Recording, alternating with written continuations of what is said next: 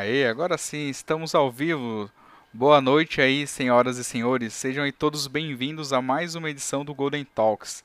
E aí, como é que vocês estão hoje? Mais uma quinta-feira aqui para a gente fazer um bate-papo e hoje a gente vai falar né, sobre o GPO. Vocês conhecem o GPO? Vocês sabem que ele foi um dos grupos, né, ou uma das grandes iniciativas que ajudou a contribuir com o início da comunidade de Oracle no Brasil? Olha só quanta coisa legal que vocês vão ver hoje, tá? Tô vendo aqui o pessoal me, é, mandou boa noite, o Diego. Fala, Diegão, beleza? Agora sim, hein? Agora já começamos. Tem também aqui o Roberto Ramos mandando boa noite. Pedro Ventura. É isso aí, galera. E ó, antes da gente iniciar, deixa eu só lembrar vocês que todas as entrevistas que nós fazemos no Golden Talks, elas são transformadas em podcast, tá? Então, dá uma olhadinha aqui, ó, que se você tem aí podcast, se você gosta de ouvir, procura aí por Golden Talks, tudo junto, tá? Que vocês vão ver que a gente já está lá tanto no Spotify quanto no iTunes e outras plataformas também é, de podcast, tá? Então todas as entrevistas que nós já gravamos, todas as anteriores, desde a primeira lá atrás, já está disponível. Então se você quiser ouvir e acompanhar depois, acessa lá e escuta também na versão em podcast, beleza? É isso aí. Então, vamos iniciar hoje a nossa entrevista. É... Só, tem... Só tivemos um problema técnico, volta aqui para mim, John.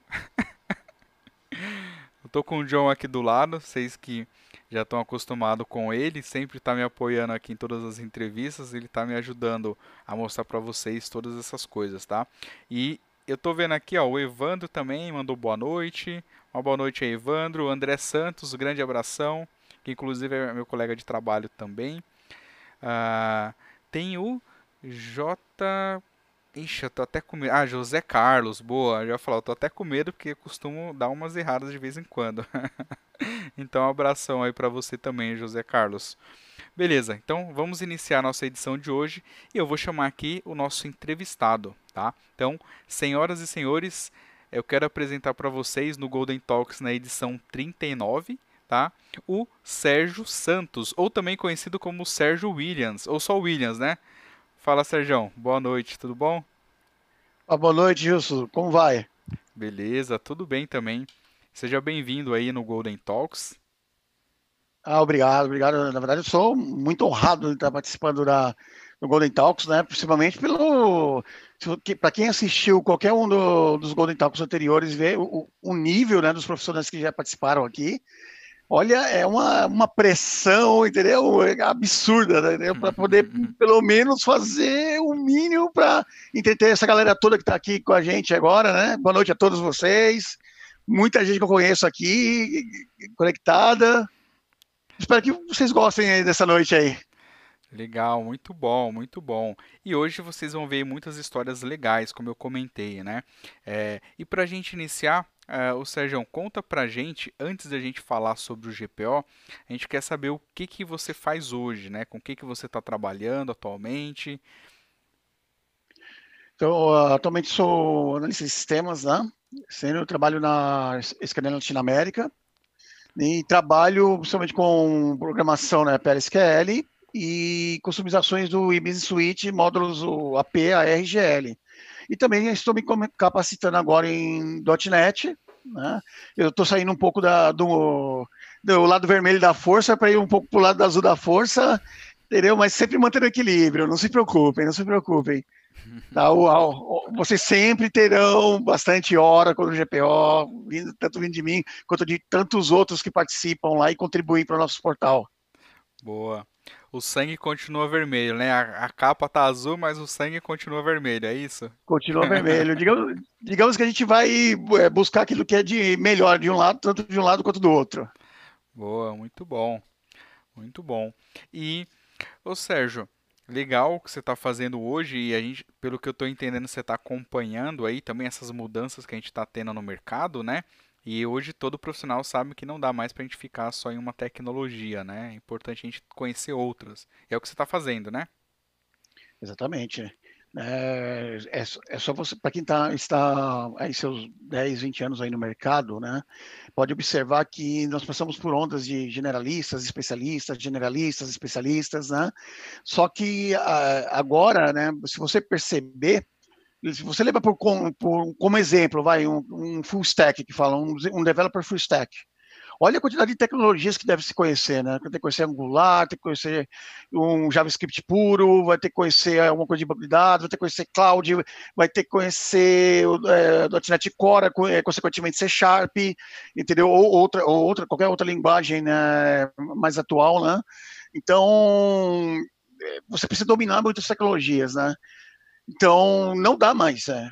se você pensa que você vai, você domina é, o PLSQL, o SQL, que você vai é, apenas com isso hoje em dia vai conseguir se manter no mercado, você está muito enganado. Você pode até conseguir durante um tempo ainda né, se manter, mas é, vai estar com os dias contados. Nossa área é muito exigente quando se fala né, em relação é, a conhecimento nós é, até tem um vídeo aí que tá, que tá rolando na internet de, de uma moça que tá falando, falando o que, que é trabalhar na área de TI e tudo, né? O que ela, uma das coisas que ela falou é verdade, você já acorda desatualizado. Muito bom. E é. aproveitando que você falou isso, vou revelar uma coisa aqui para vocês. Eu consegui contatar ela pelo LinkedIn. Então, se alguém tá vendo esse vídeo e conhece ela, fala para ela vir aqui contar essa história no Golden Talks, tá? Porque todo mundo tá querendo saber quem ela é e como é que surgiu essa ideia de fazer esse vídeo, né? Então, bem lembrado aí, Sérgio seria fascinante. não ouvi o que ela tem para falar.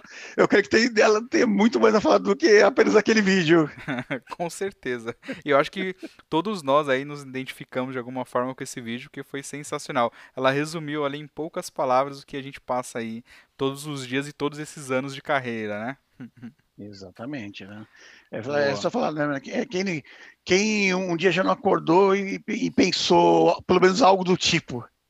Boa, é, nem que seja por brincadeira, tudo, mas já pensou algo do tipo. É isso, é. O, o André tá falando aqui, ó. Um amigo conhece ela. Então, André, já manda uma mensagem para esse seu amigo e fala: Ó, oh, tem um cara aí, né, do Golden Talks que te mandou mensagem, né? Conhece o programa lá que é legal e vem dar uma entrevista pra gente que a gente quer saber um pouquinho dessa história que ela começou a contar ali. Mas beleza. É. Hoje a gente vai falar de você, Sérgio. E como a gente sempre faz, né? A gente quer saber como que tudo isso começou. Mas antes, eu tô vendo que tá entrando uma galera agora, eu vou contar um segredo para vocês do que, que vai acontecer hoje no Golden Talks, tá? Essa vai ser uma versão inédita, porque a gente sempre faz um roteiro antes e eu sigo o roteiro. Mas vocês adivinham o que aconteceu hoje? Eu vou deixar vocês pensarem aí. Pois é. eu esqueci o roteiro em casa, acreditam nisso? Então essa vai ser a primeira entrevista e live que a gente vai fazer do Golden Talks que a gente não tem roteiro, vai ser tudo aqui, ó. Então deve deve acontecer muita coisa engraçada, então fica ligado aí que a gente vai seguir em frente e tentar reproduzir tudo que a gente planejou, tá bom? Então, e pessoal, não, não, se preocupe não que a prévia a gente não é, vamos fazer um condensado, tá? A prévia foi bem curta, né? Ela levou só uma, mais ou menos umas seis horas, né, Gilson? umas é, seis não, prévia, mas né? na real foi umas três a quatro horas. Vai ver foi isso, né? Falar, não, melhor fazer ali a quente porque a gente falou bastante na prévia. Falamos, falamos bastante, Boa. né? Ó, o Luciano tá falando aqui, ó. Todo programador é careca? Já começou com uma pergunta. E aí, Sérgio, todo programador é careca? É isso mesmo? Cara, isso, isso é. Na verdade, a gente ganha tempo com isso porque a gente não tem que ficar puxando os cabelos, né? Quando ah, estamos trabalhando, né? Entendeu? O Zé Carlos, eu, eu trabalhei com o Zé Carlos, ele entende o que eu tô falando, né? Então, é. quando tá assim, você não tem que puxar. Inclusive, ah. ele tá falando aqui, ó. Eu fiquei careca de tanto trabalhar com Oracle. Ah, é, sim, não. Eu, eu, eu sou um do, uma das testemunhas que, do, que o José Carlos está falando, é verdade. Bacana, é. boa. É, então, ou seja, você já. É, na época que você começou a se interessar por TI, você tinha cabelo. Então. eu tinha cabelo, cara, bastante cabelo. Bastante cabelo. Bastante cabelo, entendeu? Um cabelo viçoso, entendeu? Bonito, brilhante, né? Que ficou no passado. Ficou no passado, né?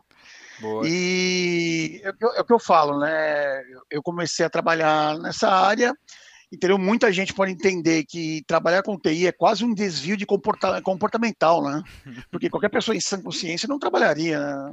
não trabalharia na área de tecnologia, né? Eh, teria, seria algo mais tranquilo, como o vídeo da nossa amiga é, diz, né? Mas já, já que escolhemos esse caminho, entendeu? vamos segui-lo, né? Então, é, o ruim de falar sobre como eu comecei isso é que acaba entregando um pouco a idade, né? Hum. Muitas pessoas que, que assistem é, ou me acompanham, tudo não, não, é, não sabem o que, o que é nascer num, num país onde não era democrático, que foi o meu caso.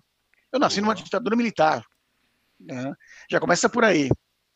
E quando eu, fui, eu tive meu primeiro contato com um computador, que foi por volta mais ou menos de 1987, 88, quando eu vi um TK-80 de um amigo, né? Que mostrou aquela máquina impressionante que se tinha seu 1K de memória RAM. Né, vocês estão ouvindo, estão ouvindo certo, é 1K de memória RAM. É isso, era tudo isso que tinha Nossa, na, na, E dava para fazer máquina. alguma coisa com 1K de memória? Olha, pois não é tão que muita gente que daquela, daquela época tinha bastante imaginação, né? Que você tinha que usar de muito subterfúgio para poder, poder desenvolver, né? Numa máquina dessa.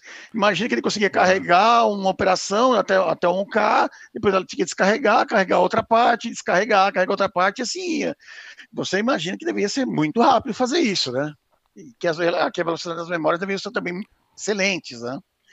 Então, e também eu vi aquela, aquelas revistas de informática, onde você via aquelas máquinas, né? Aqueles computadores fantásticos, um Amiga, um, um CPM, entendeu? Então, você vê aquelas máquinas, eu fiquei encantado com aquilo, né? Então, eu falei, ó, um dia eu quero aprender a mexer com isso, né? E consegui, consegui aprender a mexer com isso. E quando foi em mais ou menos 1988, né, eu ganhei do meu pai um computador chamado MSX, que a maioria não deve nem imaginar o que seja. Tá?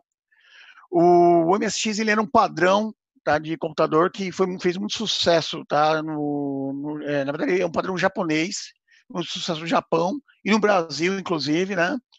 E que ele ganhava, que ele ganhava de longe da, da, dos PCXTs que existiam da IBM, né?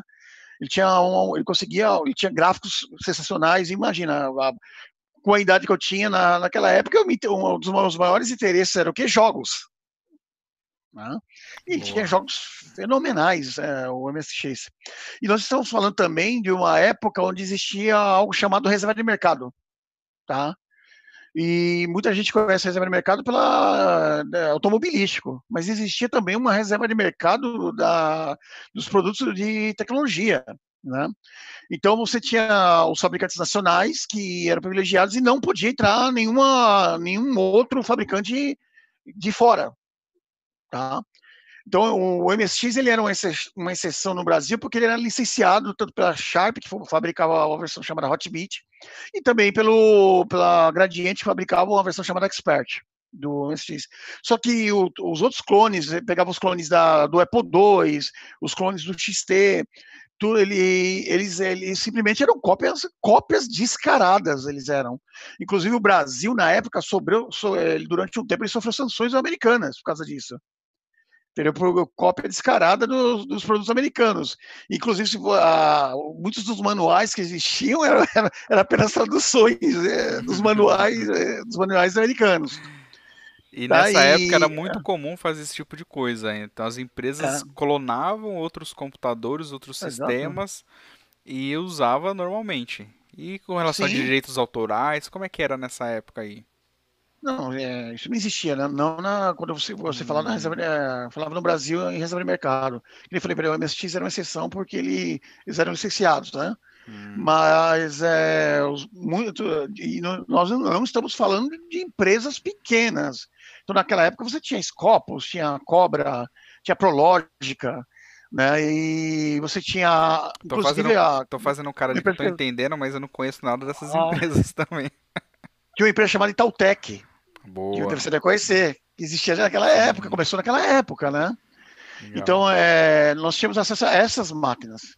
Naquela época, até a queda no, com o Collor, né?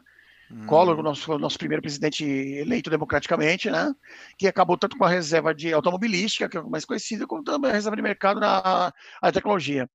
Nós que vivíamos naquela época, você tem ideia, quando você, muita gente tinha, conseguiu ter um PCXT, tá? Só que isso vinha por contrabando. Então, eh, você imagina, eles entravam como se fosse cocaína. Entendeu? Existia mesmo um, uma salvaguarda muito grande nas fronteiras para não, não entrar esse tipo de produto.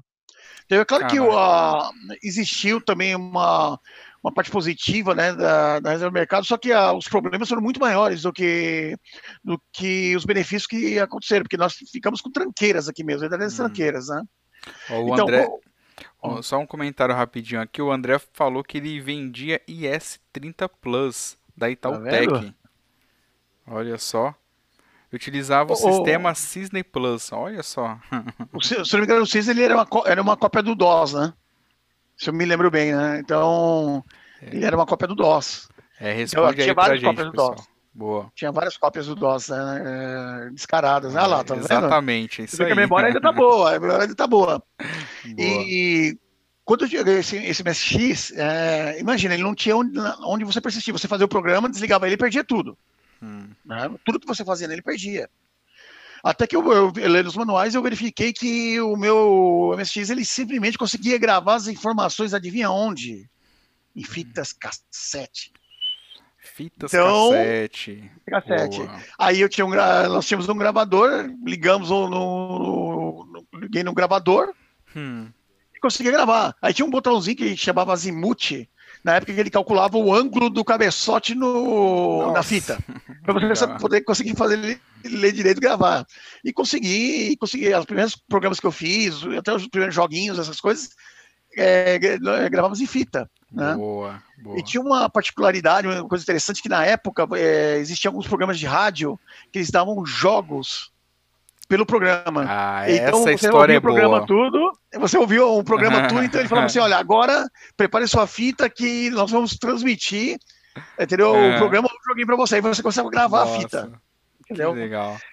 E você tem que torcer para você ter uma boa recepção de rádio, né? Porque se tivesse qualquer tipo de distorção, você não conseguiria ler isso dentro do seu computador. Nossa, vocês imaginam aí... isso aí, galera? A gente já falou de fita cassete, de usar dessa forma, mas o Williams está comentando a primeira vez aqui que os jogos eram transmitidos via rádio e aí você gravava em fita cassete para você jogar. Olha só que, que coisa maluca, né?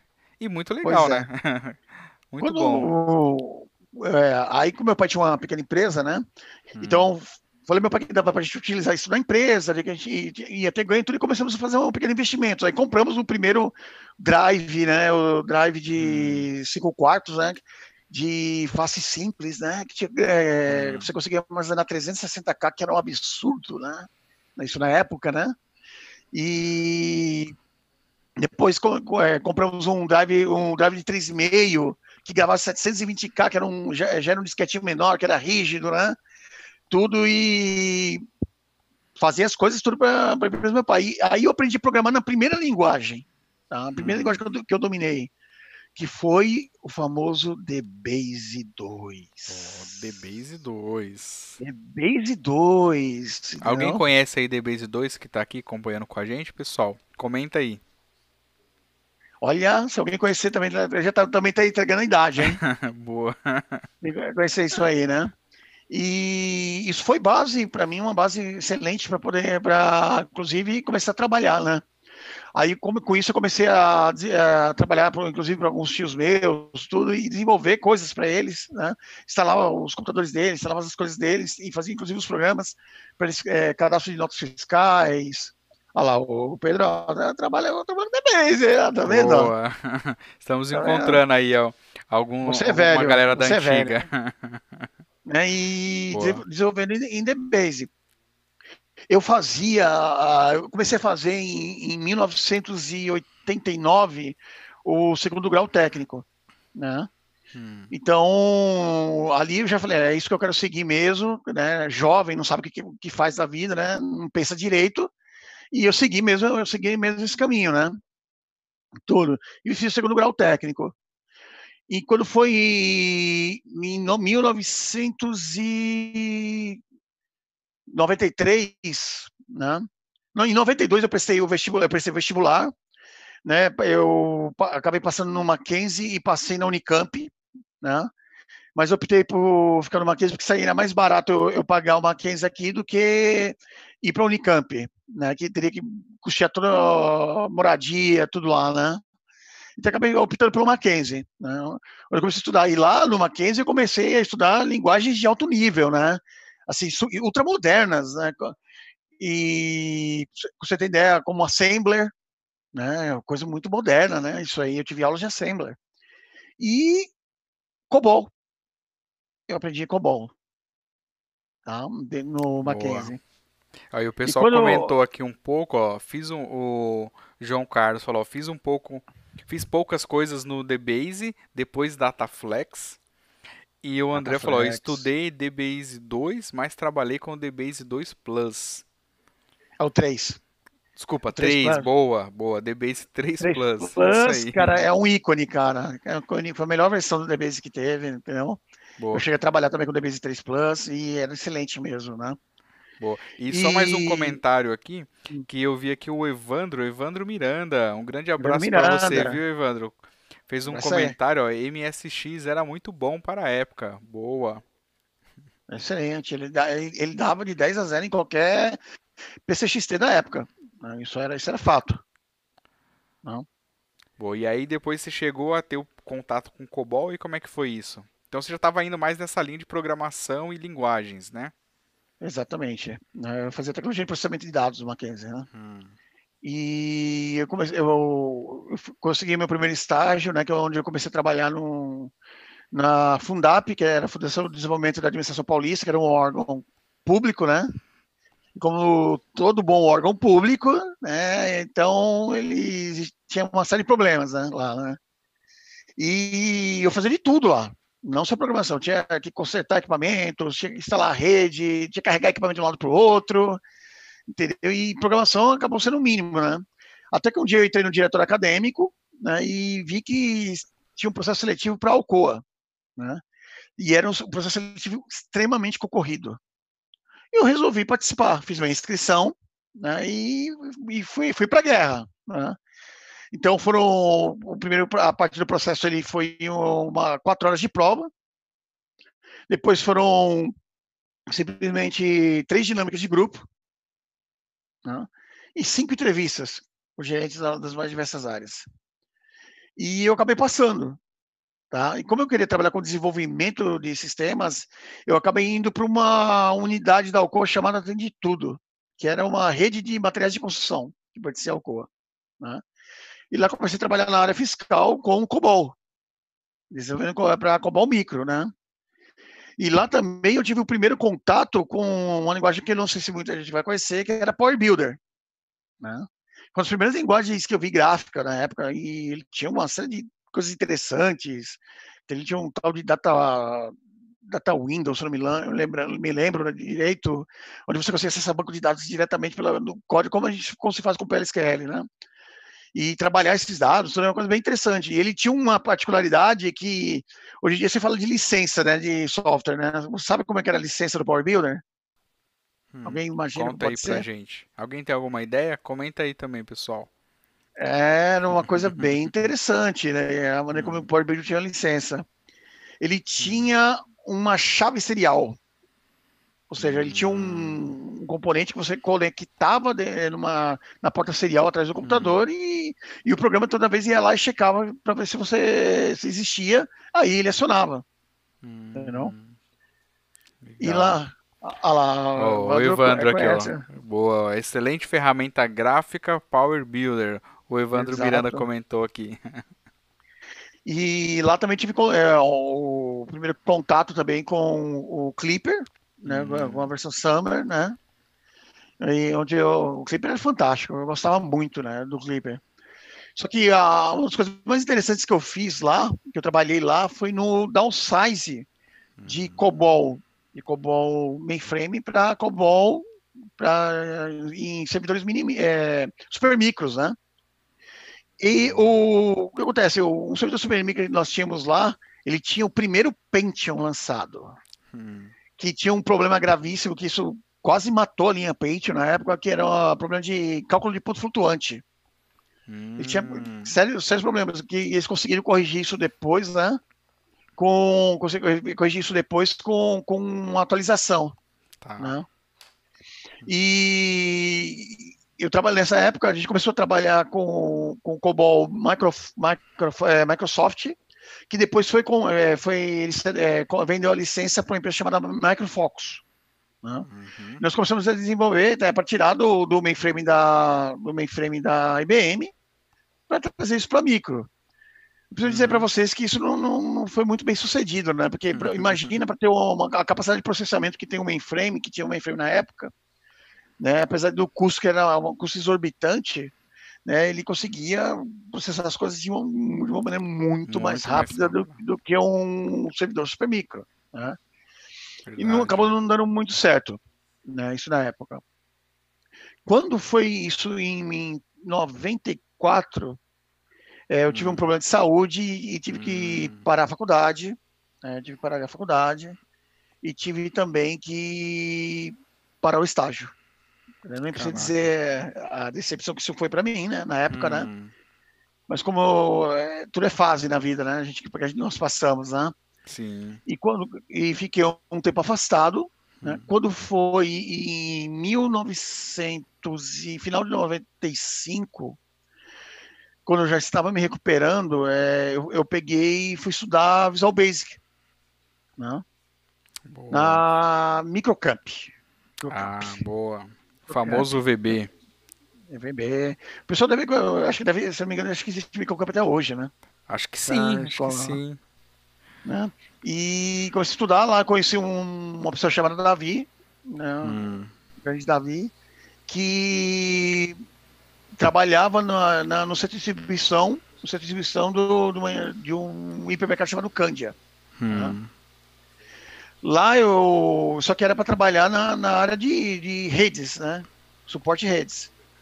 Eu fui lá, preciso entrar na área, tudo, eu falei, vamos lá, né? Fui lá, fiz entrevista, acabei passando. Na entrevista ali eu aprendi tudo que você imaginar, clipar cabo, a, a, configurar a rede, entendeu? Lá, lá nós tínhamos o servidores HPUX, onde nós hum. rodávamos os processos direto no console.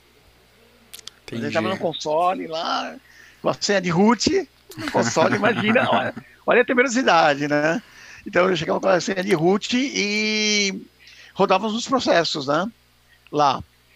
E, e, eu subia, lá nós tínhamos redes de rádio base e tudo, que era feito uhum. tudo por radiofrequência, né? Utilizávamos sistemas feitos em ZIM. Em ZIM. Caraca. Eu, não sei também se alguém, alguém aqui conhece ZIM, né? E aí, será que alguém conhece? Comenta aí, galera. É, Zin já, já é uma coisa que esse Zin, eu vou falar também, é bem escolado, né? na, área, na, na desenvolvimento de sistemas, né? Daqui a pouco a gente vai precisar de um glossário aqui, ó, com todas essas glossário, coisas exato. que você está trazendo para a gente. Mas, é. mas vamos pesquisando, gente, vamos pesquisando, né? Aí, é, tinha as, as, o sistema que era, utilizava radiofrequência, né, para poder fazer a separação né, das mercadorias que iam ser distribuídas, né? E você tem ideia, é, eu subia em torno de 8 metros de altura, você entrava dentro de uma gaiola, colocava uh, um cinto, amarrava na gaiola, vinha uma empilhadeira por baixo e levantava a gente a 8 metros de altura para poder consertar o, o cabeamento de rádio base, que eles quebravam com frequência as empilhadeiras, né? Então eu aprendi muita coisa nessa época, cara, muita coisa mesmo, foi um belo de um aprendizado. E nesse meio tempo, como eu trabalhava à noite, sobrava né, para poder estudando, né? E surgiu uma oportunidade, né, de desenvolver um sistema de ativo fixo que não existia na empresa. Tá? E eu ainda começamos a desenvolver isso, isso em Visual Basic. Né? Quando ficou pronto, começou a ser utilizado, a matriz viu o sistema, gostou muito e queria saber como é, como é que se podia implementar lá também, quem tinha feito, que foi uma empresa, tudo. Falou que fomos nós que tínhamos, tínhamos desenvolvido e fomos é, promovidos para trabalhar na matriz. Tá? Quando eu fui trabalhar na matriz, ele, o meu trabalho começou a ser um pouco diferente. Eles me colocaram como se fosse um, eu seria um intermediário entre a, as áreas de suporte, suporte e a área de desenvolvimento de sistemas. Nisso agora, aí a parte vai, vai começar a ficar interessante a história, né? Porque nisso dois profissionais, que eram o Luiz e o Paulo, né?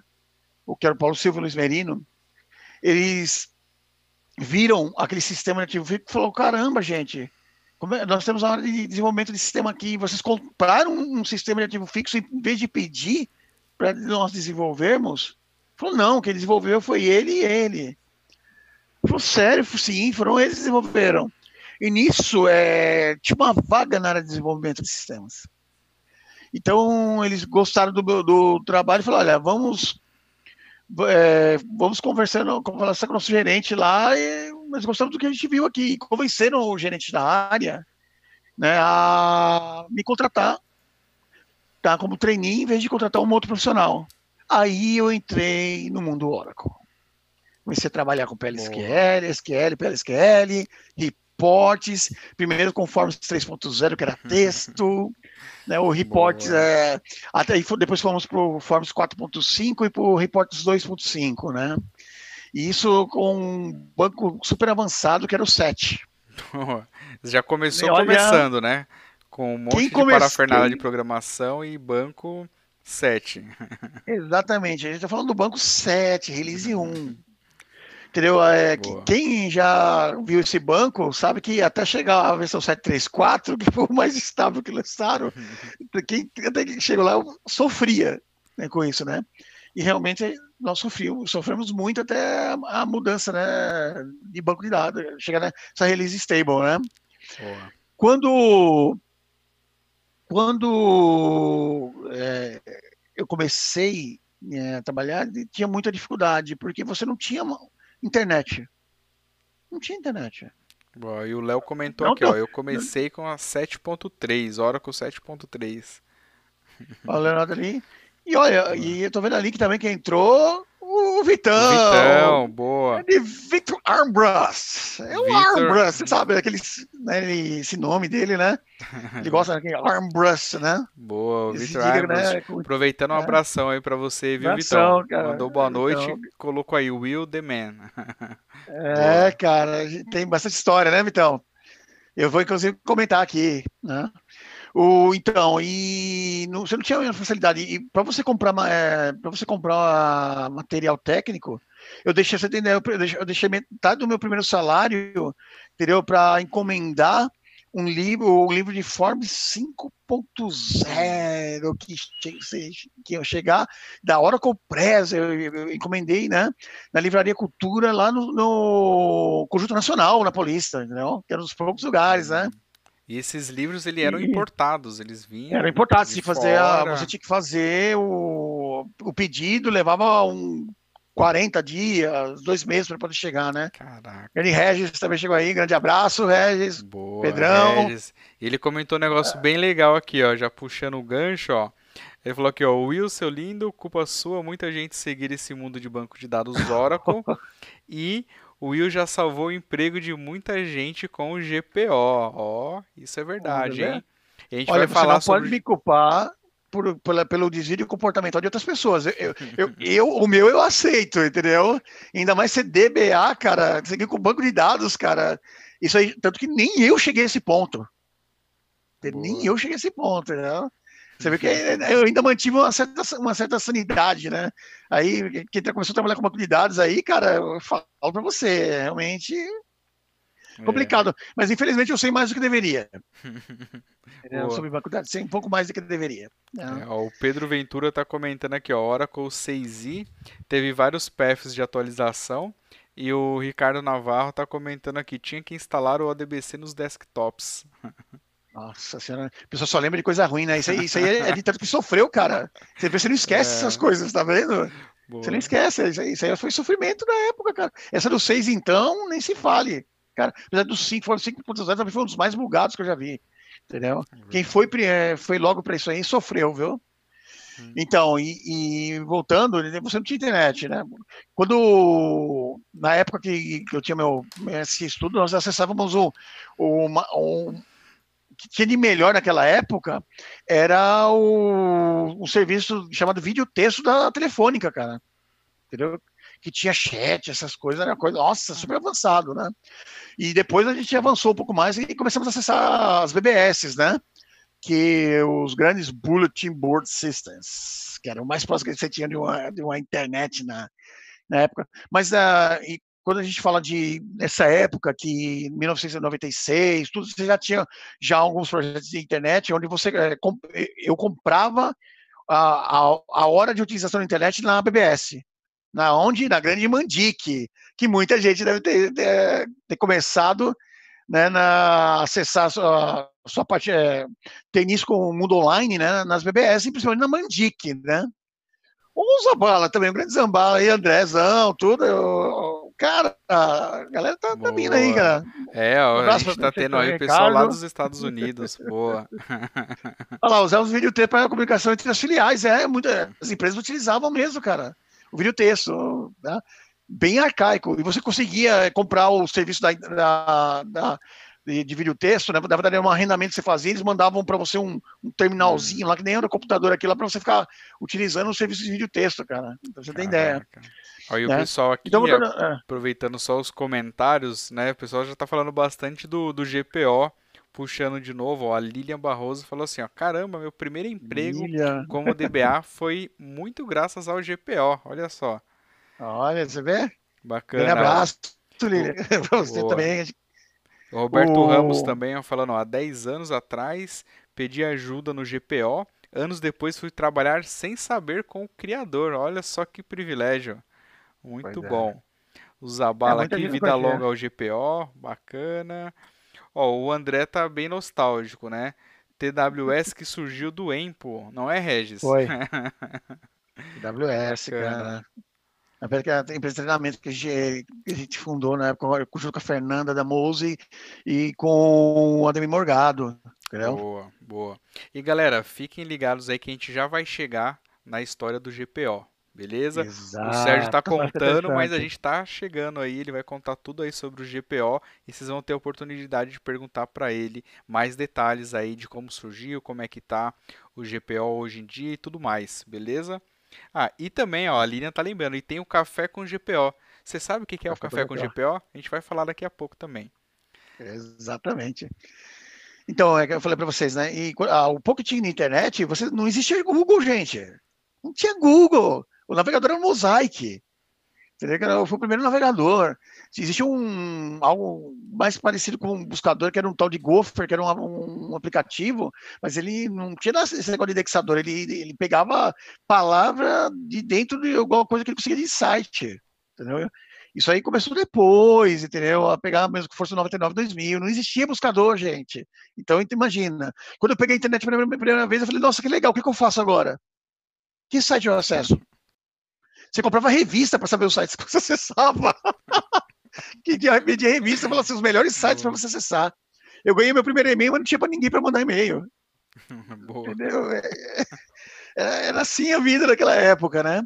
Então, aí, então como é que eu comecei a aprender com, com material escasso, com material escasso, com a internet que estava gatinhando, né? Foi justamente o Luiz e o Paulo, cara, que me ensinaram. Entendeu? Também teve o Márcio, que trabalhava lá, que me ajudou bastante, tudo, mas o Luiz e o Paulo, principalmente. Cara, o Luiz, cara, ficou muitas vezes de madrugada, cara, me ensinando, cara, mostrando lá, porque nós tínhamos que ficar na empresa, porque era onde a gente tinha estrutura para poder aprender, né? Porque, não, gente, não tinha máquina que rodasse um banco das horas. Aí só rodava servidor na época. Entendeu? Não é que nem hoje, ah, vou baixar, vou baixar meu o Oracle aqui para poder instalar, entendeu? Ou acessar um Live, live SQL da, da, da Oracle e começar a acessar um banco lá na, na internet. Isso não existia. Então, é, é, graças a ele, a eles, cara, que eu consegui entrar nesse mundo, né? E, e isso mudou minha vida, né? Isso mudou minha vida, tá? O... Quando eu saí da empresa, né? Isso foi em 98. É, eu fui para ganhar mais do que o dobro que eu, já, que eu ganhava lá. Aí, conversando com eles, tudo, eu falei, gente, que, que eu posso fazer para agradecer vocês, né? Porque vocês simplesmente mudaram minha vida, né? O que, que eu posso fazer? Eles foram categóricos, né? simplesmente disseram a seguinte frase: faça por outros que fizeram por você. Simplesmente. Faça por outros o que fizemos por você. Muito Cara, bom isso aí, viu? Ficou comigo, cara. Falei, Poxa, legal. Eu, num dia que eu tive a oportunidade de treinar alguém, falar com alguém, eu vou fazer isso, né? Só que isso não, não, ainda não era o suficiente, né? Quando passando eu, eu trabalhando isso, né, eu já estava trabalhando na Greenline, né? já estava trabalhando bem com dominando bem PSQL, Forbes, Reports, né? Quando uhum. chegou em, no, em, no ano 2000, onde a internet já estava até tinha uma boa difusão, né? Você tinha o Universo Online e tudo. Inclusive meu irmão trabalhou lá né, no Universo Online. Né? Internet de escada, né? Internet Sábado, de depois das modem, duas, estávamos lá. É, modem US Robotics, modem US Robotics, 14.400, entendeu? O CDzinho, né, e... né? Você falou do UOL, né? Tinha um CDzinho lá da AOL também. American Online, que, é... que é o AOL. O UOL tinha um monte de N provedores menores que te forneciam internet, entendeu? Boa. E outra coisa, não era assim, não, você, é, é, sexta após meia-noite. Sexta após meia-noite, que aí cobravam apenas um pulso. Um pulso. Enquanto não caísse, caísse a sua ligação, né, tudo, mas imagina o inferno que meu pai bravo porque ninguém conseguia ligar para casa, né? Boa. Meu irmão lembra disso. e meu pai ficava bravo quando às vezes quando o telefone vinha muito caro, que era, era bem dispendiosa naquela época, né? Para quem não sabe, eles cobravam um negócio chamado pulso, entendeu? Além do tempo da ligação, tinha um pulso. Esse pulso, ele tinha um tempo que ele ficava repetindo e você pagava. Então, quando depois, na sexta-feira, a partir da meia-noite, você é, era um pulso só, era um pulso só até acabar o domingo quando começava segunda-feira.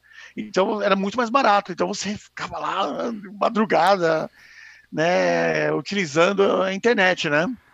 Boa. É, é Ricardo. Ó. exatamente. Essa foi boa, literalmente, né? Quem usou Entendeu? lembra que tinha salas, né? Aí você usava o nickname, né? E, e aí era onde você paquerava ali, né? Na época. Muito engraçado isso aí. Olha, tinha, tinha uma, uma coisa que atire a primeira pedra, aquele que conhecia um pouco mais de tecnologia, que chegava, gente, aprendi um comando fantástico que vocês vão adorar, dê Alt hum. F4. Aí, sei lá, fulano Boa. saiu da sala, fulano saiu da sala, fulano saiu da sala, fulano saiu da sala, vi um monte daquilo lá, entendeu? E, cara, e, e, e, nunca perdia a graça do negócio, porque sempre tinha gente que fazia isso, cara, entendeu? Boa. Então, você queria sair, tudo falando, gente, Olha que legal essa combinação. Olha esse atalho que legal. Dá Alt F4. Aquele monte, monte, de gente saindo da sala, né? E olha e... o Regis, né? O Regis mandou aqui, ó. Gatinho ZN, alguém quer TC. Sensacional, era bem assim, né? Era bem assim mesmo, né? Ó, eu, eu, vou contar um pra vocês que eu usava muito, ó que viagem, né? Na época eu era adolescente e aí eu gostava de rock, e adivinha qual que era o meu nickname? Roqueiro 2002, já para entregar o ano, né? Foi, entrava, na, é. entrava nas salas como Roqueiro 2002. Pois é. É. E então, aí, como já, já tinha esse advento da, da internet, hum. eu criei uma página no UOL, hum. no UOL, tá? Inclusive foi um dica do meu irmão, né, de usar o, o UOL, de hum de criar essa página lá e falei, olha, vou pegar todo o material que eu conseguir, que eu escrever, e vou colocar lá. E vou e, cara, e era propaganda boca a boca. Você tinha que falar, olha, olha, acessa esse link, acessa esse link. Ó, se você tiver internet, acessa esse link aqui, vai ter bastante material, entendeu? E que claro, não tinha velocidade que tinha hoje, mas até que funcionava, né? Quando você conhecia muita gente, conversava muito por telefone e tudo, né? E mesmo telefone, cara, é, celular naquela época, Entendeu? O celular, é a, é, a, carta, foi, quando começou as cartas, começou a popularizar o celular, foi em 1990 e final de 98, 99, quando começaram a entregar as cartas. Eu tenho o meu número até hoje, o meu número é mesmo daquela época. Que você, a, foi quando foi privatizada a, a telecelular no Brasil, né? aqui em São Paulo, né? E começou a, toda a telefonia no Brasil começou a ser privatizada e começou a entrar as empresas, entrar as empresas privadas. Mas era cara, meu celular não era um serviço barato, né? Então já 2000 já, já tinha uma certa popularidade, mas também não era uma coisa que você podia esbanjar e ficar ligando toda hora, né? Então, em 99, eu criei o que foi o, embri, o embrião do GPO. Né? Olha, Aí começou legal. a ter bastante acessos, tudo. Começou a ser bem tudo. Só que era, imagina, gente, era HTML. Hum. Era tudo fixo, né? Aquilo lá, né? E começou com HTML, tudo. Quando chegou no ano 2000, foi quando, quando o GPO foi criado. Legal. Ele começou como um portal. Aí eu transferi para uma para uma empresa de hospedagem, né? E aprendi a programar em PHP. Justamente uhum. desenvolvi o, o site PHP, já, que é tudo dinâmico, você ia lá, cadastrava, era tudo mais fácil, né? Boa. E aí começou o GPO mesmo, no, nos anos 2000, né? Agora, uma então, pergunta então, que a gente não falou, mas é, deveria ter perguntado já. Por que o nome GPO, ou por que Grupo de Profissionais Oracle? Tem um motivo que você é, decidiu colocar esse nome? Por que, que você escolheu Cara, isso? Porque eu não tenho a mínima ideia. Veio na cabeça um GPO, eu falei, Grupo Profissionais Oracle, entendeu? Mas, a, mas eu queria, uma, uma coisa eu posso dizer pra, com certeza, que eu queria é, passar pelo menos o sentido de unidade, hum. de fazer parte de algo, né? Legal. Entendeu? De você falar, olha, vou, é um monte de gente que vai trocar informação, porque eu não queria só apenas eu colocar essa informação, né? Hum. Eu queria que as pessoas contribuíssem, né? Da parte de grupo foi isso. Agora, a profissional Oracle acho que surgiu, surgiu naturalmente, né? A Oracle, por causa que era tecnologia Oracle, agora profissional, porque ah, mas você trabalha com Oracle, tudo você é um profissional de tecnologia, profissional Oracle, acabou ficando, ficando isso, né? Mas eu não tive muito, não pensei muito na hora. Isso acabou saindo, saindo mais que um pouco natural a coisa, né? E, e isso foi, a gente começou e começou a ter um, eu tive que trocar de hospedagem algumas vezes, né? Por causa da, da do fato de que começou a ser muito acessado. Né? Hum, e começou legal. o advento, né? É, os, os, anos seguintes começou o advento do, dos buscadores, né? Então você tinha começou o primeiro forte mesmo, que era o Yahoo. Oh, né, que, Yahoo, usei muito. O primeiro, acho que o primeiro, né, que que foi que acho que teve grande expressão, né? Mas tinha o Alta Vista. O Alta Vista acho que, acho que até anterior ao Yahoo, se não me engano. É o Alta Vista, né? Começaram a surgir vários buscadores, vários. Né? E você tinha o KD aqui no Brasil, tinha KD, vários. Nossa, só, KD. É, só que ele não imagina, ele não indexava. Você tinha que ir lá e hum. cadastrar seu site. Era assim que os buscadores funcionavam, você cadastrava seu site. Boa. Né? Ô Sérgio, tem um comentário aqui, ó, do Vini. Ah. Né? O Vini, eu vou falar que é o papaizão do ano. Ele tá mandando aqui, ó. Boa pois é. noite. É. Passei aqui para mandar um abraço para esses dois feras. Valeu, Vini, um abração para você também. Infelizmente não consegui assistir hoje, mas brevemente estarei brevemente assistirei o replay. Beleza, Vini, um abração para ti aí. Eu sei que você está ocupado com outras tarefas, né? Sim, sim, Vai ele lá. conversou comigo, cara, conversou comigo, cara, grande Vini, eu sempre, cara, o Vini pode ficar porque ele tem alguma coisa para fazer, cara, é, nem precisa se desculpar de nada, Vini, grande abraço. E o Ricardo colocou ali a GPR Profissionais Access, cara, tem um erro semântico aí, tá? Profissional e Access não dá para ficar na mesma frase. Entendeu? É, ó, hashtag fica a dica aí, Navarro. É, cara, uma vez eu, até o Portilho fez uma brincadeira dessa, eu falei, cara, você também tá cometendo um erro, cara, o Portilho, profissional e Iax não dá, cara, entendeu? Boa. Então, fica na, na, mesma, na mesma frase, entendeu? Então, e isso foi até, acho que eu fiquei nessa mesma estrutura do GPO, acho que mais ou menos até 2008, né? Inicialmente, eu continuava na mesma empresa, fiquei na, na Greenline durante 10 anos, né?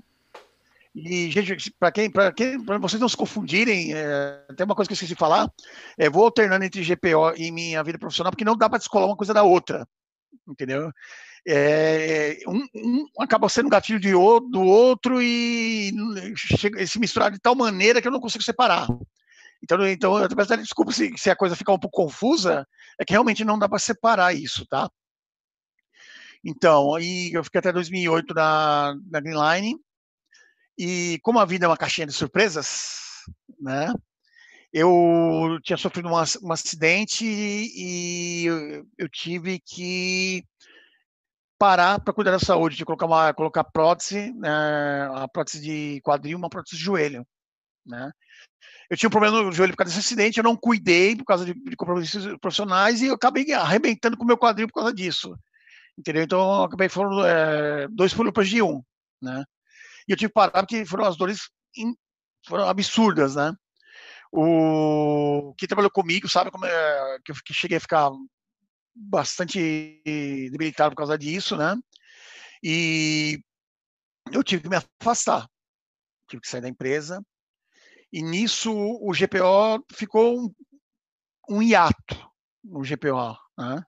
E fico, chego numa época onde eu até pensava, assim, ia, puxa tomada, não puxa tomada, mantém tudo, porque o, o site está ficando sem atualização. Só que como o site tinha, tinha um fórum, era impressionante como ele, que a, a força que a comunidade tinha. Ele estava se mantendo, as pessoas usavam, usavam o fórum, né? E usavam o fórum e continuavam se atualizando, tudo, apesar de tudo, e ele estava lá se segurando o GPO, tudo. Eu falei, não, vamos, né? Vamos lá. E fui cuidar dessa, da minha saúde, né? Até o, o Rodrigo Almeida fazia uma brincadeira e falava que eu era o, jo, é, o Joseph Klimer da vida real, né?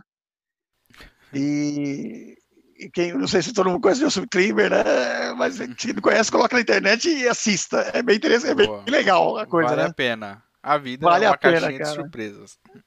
Exatamente, Vida Catina é de um grupo chamado Os Melhores do Mundo. É, ah, e nesse, nesse caso aí, então, foi a segunda vez que você teve um problema de saúde que Exato. você teve que dar uma parada na sua carreira profissional para cuidar da saúde, né? Exatamente, uhum. exatamente, né? E, e, eu fui fazer isso, né? Então, durante um ano, um ano praticamente, né?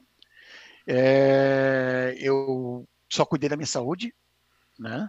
Muito apoio da minha família, muito apoio do, de muita gente da comunidade. Acho que o Regis deve lembrar, os mais antigos Potilho, é, o, colocar até eu coloquei que eu ia quando no dia que eu ia operar eu, falei, eu coloquei que eu ia fazer um chute down immediate para aplicação de patch, de patch 7 né? As analogias eu, sempre de, da galera de TI, né? exatamente. né? Aí até o, o pessoal começou, pô, pô, vê se isso rebuta, né? Aí falou, já fiz backup e tudo, e não se esqueça, backup é bom aquele que volta, entendeu? Então o pessoal começou a é, entrar tudo isso, e eu vou falar para vocês, é, é, com a força da comunidade, a força da minha família, entendeu? É, tudo e principalmente minha esposa fantástica, meus pais, meu irmão, entendeu? Do, do pessoal da comunidade também fantástico, que me apoiaram bastante, entendeu? Eu consegui passar essa fase ruim da minha vida, né? E eu decidi parar da tecnologia. Falei, ah, vou, agora, estou cuidando da saúde, estou com a mente sã, corpo são, mente sã. Falei, não quero mais saber de TI. Chega, não vou. E tentei empreender, né, junto com meu pai, né? Eh, durante um tempo fiquei assim, infelizmente não deu muito certo, né? E cheguei a uma fase muito ruim da minha vida, né? Que, imagina, uma loja que não deu muito certo, ter que depender de ajuda da família, entendeu? E não, não saber o que fazer, e agora o que eu faço?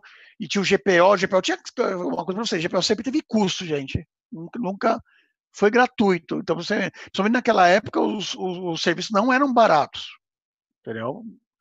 Para você é, manter um, imagina, você tem um, speed não era barato naquela época.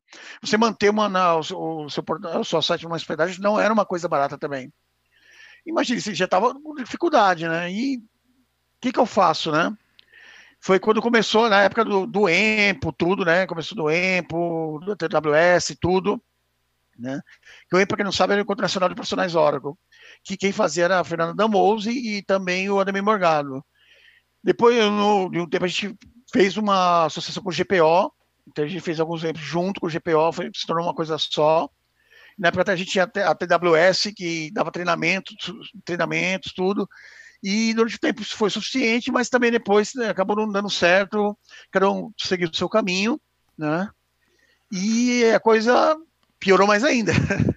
mas é, reservas acabaram, né, do, do, que eu tinha, todo o trabalho que eu tinha anteriormente, e eu falei, agora eu vou puxar a tomada do, a tomada da, o fio da tomada e acabou, chega de GPO. Até que eu conheci duas pessoas, o chamado, um chamado Victor Armbrost, Olha tá só, ele apareceu agora de novo. Isso, e o, e o Roberto Macabelli tá? Hum, boa. Cara, esses caras, olha, se, se o GPO existir hoje em dia, vocês também podem agradecer esses caras, tá? Boa. Agradeço. Que no, no, dos piores momentos eles apareceram, entendeu? E me ajudaram muito, entendeu? Eles, eles que estavam lá, ajudaram inclusive financeiramente, tá? E o GPO se manteve. E quando a gente pegou, é, reinaugurou o GPO de uma maneira totalmente diferente, ele já tinha uma ferramenta de portal, tipo de coisa. Aí começou, isso foi em 2010. Foi, a gente pode falar que foi a fase de ouro do GPO. Né? E começou a entrar, a gente começou a colocar um monte de serviços lá. Né? Um monte de serviços lá no GPO tal. Coisas que na época você acha que, que foi a hora que colocou primeiro o banco de dados, o primeiro banco de dados para você utilizar na internet, não foi a Oracle, foi o GPO com o serviço uhum. MyBD. Simplesmente ele colocou, colocou os servidores em, em casa. Eu, tinha, eu contratei um link de rádio que, com IP fixo, que era, o, que era mais em conta. Coloquei, criei, montei dois servidores, aprendi Linux para configurar, IPT, essas coisas, imagina, para ter, ter, segurança. Lá e mesmo assim o, o, foi invadido duas vezes e destruído, mas eu tinha backup. Como todo bom profissional, eu tinha, eu tinha backup, né? Então eu consegui melhorar e, e a gente até na época contratou uma pessoa para poder cuidar da parte de segurança e mudou hum. tudo lá e foi estável. E eu fiz toda a parte de front-end, onde quando a pessoa ela, ela criava a conta no, no GPO, ela hum. optava pelo MyBD e ele fazia balanceamento, tudo, não, já que foi criado lá, vai criar aqui, ele criava uma conta, mandava tudo para a pessoa que criava e ela, inclusive, como ela configurar para poder acessar o banco MyBD. Entendeu? Tudo, tinha, tinha tudo. Isso aí e... a gente pode até falar que de longe lembra uma cloud, né? Vocês criaram o primeiro serviço é... online para você usar um banco de dados remoto, né? E as pessoas pudessem utilizar isso é, abertamente, tinha custo para o usuário ou não? Era para a pessoa ir lá treinar, praticar? Como é que funcionava Era o MyDB? para treinar. Então, é, o, o próprio GPO já tinha muito material, né? Principalmente para iniciantes, né? Então, na verdade, isso vinha para ajudar as pessoas que é só você pensar com o que, que era um notebook em 2010. Hum. Instalar um banco de dados, não? É, né, ainda mais que imagina os bancos que, que não eram muito otimizados e foi quando a gente, nós utilizamos o primeiro banco de Oracle XE que lançou que era na versão 10 né? Não era muito otimizado né? Então, as pessoas tinham dificuldade para poder encontrar, é, instalar um banco de dados para poder instalar. Agora também, puxo, vou puxar uma coisa, o Vagnão está lá escrevendo, ô oh, Vagnão, valeu, está acompanhando também, a Érica, muito obrigado aí por estar acompanhando a gente aqui. Né? Boa. Depois eu respondo, Vagnão, para você, essa, essa pergunta vou deixar para, vamos deixar isso pro, mais pro final, né, Gilson? Boa, beleza. Essa Vou deixar anotado aí, né? aqui depois você responde pro Wagner, beleza? Exato. uma boa noite pra Eriquinha, tá? Ah, também, claro, claro. Aí, ah. né, e que serviço lá foi um sucesso, foi um sucesso hum. na época, né? Não parava tudo, né? E ah, tanto que quando eu dava algum problema na, na era rádio, você, imagina, rádio quando chove... o sinal não fica bom. Falar, né? Não fica bom, entendeu? Então, o pessoal, oh, tô tentando acessar, não consegui. E eu era praticamente suporte 24 horas, né? Imagina. Né? Sozinho? E também, hã? Sozinho? Era, né, como a estrutura ficava em casa, assim, mas o, tanto o Victor quanto o, o Victor ajudava bastante também. O Roberto também, claro, né? Boa. E, né, e ajudaram, me ajudaram muito nessa época. Então, quando, mesmo assim com os trancos e barrancos, e outra coisa, quando você tinha hospedagem, você tinha limite de espaço e você também tinha limite também de banda transferida, você tinha que pagar pelo excesso. Então, muito da, do, do é, tinha muito, muito paper, muito doc, tudo que aí deixava também no servidor, no servidor em casa. Isso aí para evitar de estourar o, a transferência de banda né, da, da provedora, né, da, da hospedagem, né? E vocês verem como nós tínhamos que nos esforçar para poder manter a estrutura. Pouco depois, nós lançamos um outro serviço chamado GPO Blogs, né? onde os professores podiam solicitar um blog, entendeu, no GPO. O que, que ele ganhava com isso? Além de ele não ter que se, é, se preocupar com nada de estrutura, ele também tinha, ganhava um domínio. Então ele colocava lá, ah, William, que não tinha williams.profissionaloracle.com.br. Imagina naquela época, ponto profissional Oracle. Entendeu? Boa. Profissional Oracle. Tem um domínio né? desse, né? né? Sensacional. E, aliás, esse domínio, uma coisa que eu esqueci de citar, é graças ao meu grande amigo Alexandre Capitani, tá, que tá no nome, inclusive tá no nome dele até hoje, porque ele tinha empresa na época, né? Porque o ponto .com, você só empresa podia ter naquela época. Hum. E até hoje tá no nome da empresa dele lá, entendeu? E também falei, falei, ele também é um dos responsáveis por vocês acessarem esse domínio, gente conhecido, entendeu? O Alexandre Capitani. Então, desculpa aí, a, a Letícia, esqueci de citar que você também foi muito importante no, no GPO, né? Então, aí que, é, que o serviço mais o, mais, o GPO Blogs e começou, a gente chegou até mais de uma centena de blogs lá. Né? E muito material, isso material inclusive se encontra até hoje, tá? No GPO, você vai encontrar como artigo hoje em dia. Tá? Nós extinguimos o serviço, nós eh, transformamos em artigos, né? e até hoje você encontra GPO, são muito acessados. Muitos deles são muito úteis até hoje, né? e estão lá. Então foi a época de ouro. É, você tem ideia, no auge, no auge, o, é, que pode se dizer que foi em 2000 e por volta de 2012, 2013, nós chegamos a ter 300 mil visualizações por mês. Caraca. Entendeu? Bastante coisa, hein? Muita coisa. Isso todos os serviços, tudo, né? O GPL Blogs, o, tudo, né? E tinha os, aí, hum. os acompanhamentos, né? Da, da, que nós íamos nos eventos, acompanhávamos, que, é, tiravam fotos, coloca, escrevíamos hum. artigos sobre os eventos, tudo, né? A gente tweetava de lá, mandava pelo Face, mandava nas mídias sociais no GPO, em tempo real, entendeu? Para aqueles que não podiam ir. Então, entendeu? É, é, acabou virando referência durante muito tempo, né? E um detalhe que é o seguinte, até, até eu conhecer o, o Victor e o Roberto, ninguém sabia que era o Williams. Ninguém sabia que era o Williams. Eu achava que não devia me expor. Não achava que... Hum. Eu, eu falava, ah, tô, eu tô fazendo isso apenas para para devolver um pouquinho daquilo que eu recebi e não quero me expor, né? Uhum. E depois, com o tempo, com o amadurecimento, tudo, eu vi que isso não tinha nada a ver, entendeu? E se eu tivesse me, me exposto talvez antes, eu tivesse conseguido fazer melhor ainda esse trabalho, né? Uhum. Mas foi eles que me convenceram a isso, a me expor mais. Foi quando muita gente falava que eu não existia. Que é isso? É um fantasma, ninguém, ninguém sabia que era meu rosto, né? Não tinha me visto, né? Isso aí. E comecei a me expor mais ir nos eventos. Ele tudo, né? existe, né? viu, pessoal? Ele existe e tá aqui, ó, ele no existe. Golden Talks de hoje. tô aqui, não é lenda urbana, tô aqui, ó. É isso aí. Não é lenda urbana. Não, é igual a história do Bitcoin, né? Que até hoje ninguém sabe quem criou, né? Não tem uma história assim? Eu, é, exatamente, né? Tem um nome lá em japonês que eu esqueci o nome dele lá, que, que é, está como fosse o, o criador do Bitcoin, criador mas ninguém sabe quem é, é, quem é ele, ele mesmo, né? É então, aí, aí a gente é, acompanha principalmente o GOB, né? O GOB foi um dos primeiros, pode ser, grandes eventos né, de tecnologia no Brasil, né? Uhum. Brasil. E, e, graças a ele, acho que é, não, só o GPO, acho que tem que agradecer também ao GOB também por unir um pouco também a comunidade Oracle, né? Então, uhum. né, nessa época, uma coisa que eu tentava, que eu sempre me esforçava para é, para que a comunidade Oracle ela fosse é, igual à comunidade Java, tá? A comunidade Java sempre foi uma grande esperança, principalmente no, no, quando começou, começou a crescer bastante, né? Principalmente a Soul Java, acho que muita gente conhece a Soul Java, do Bruno, né? Uhum.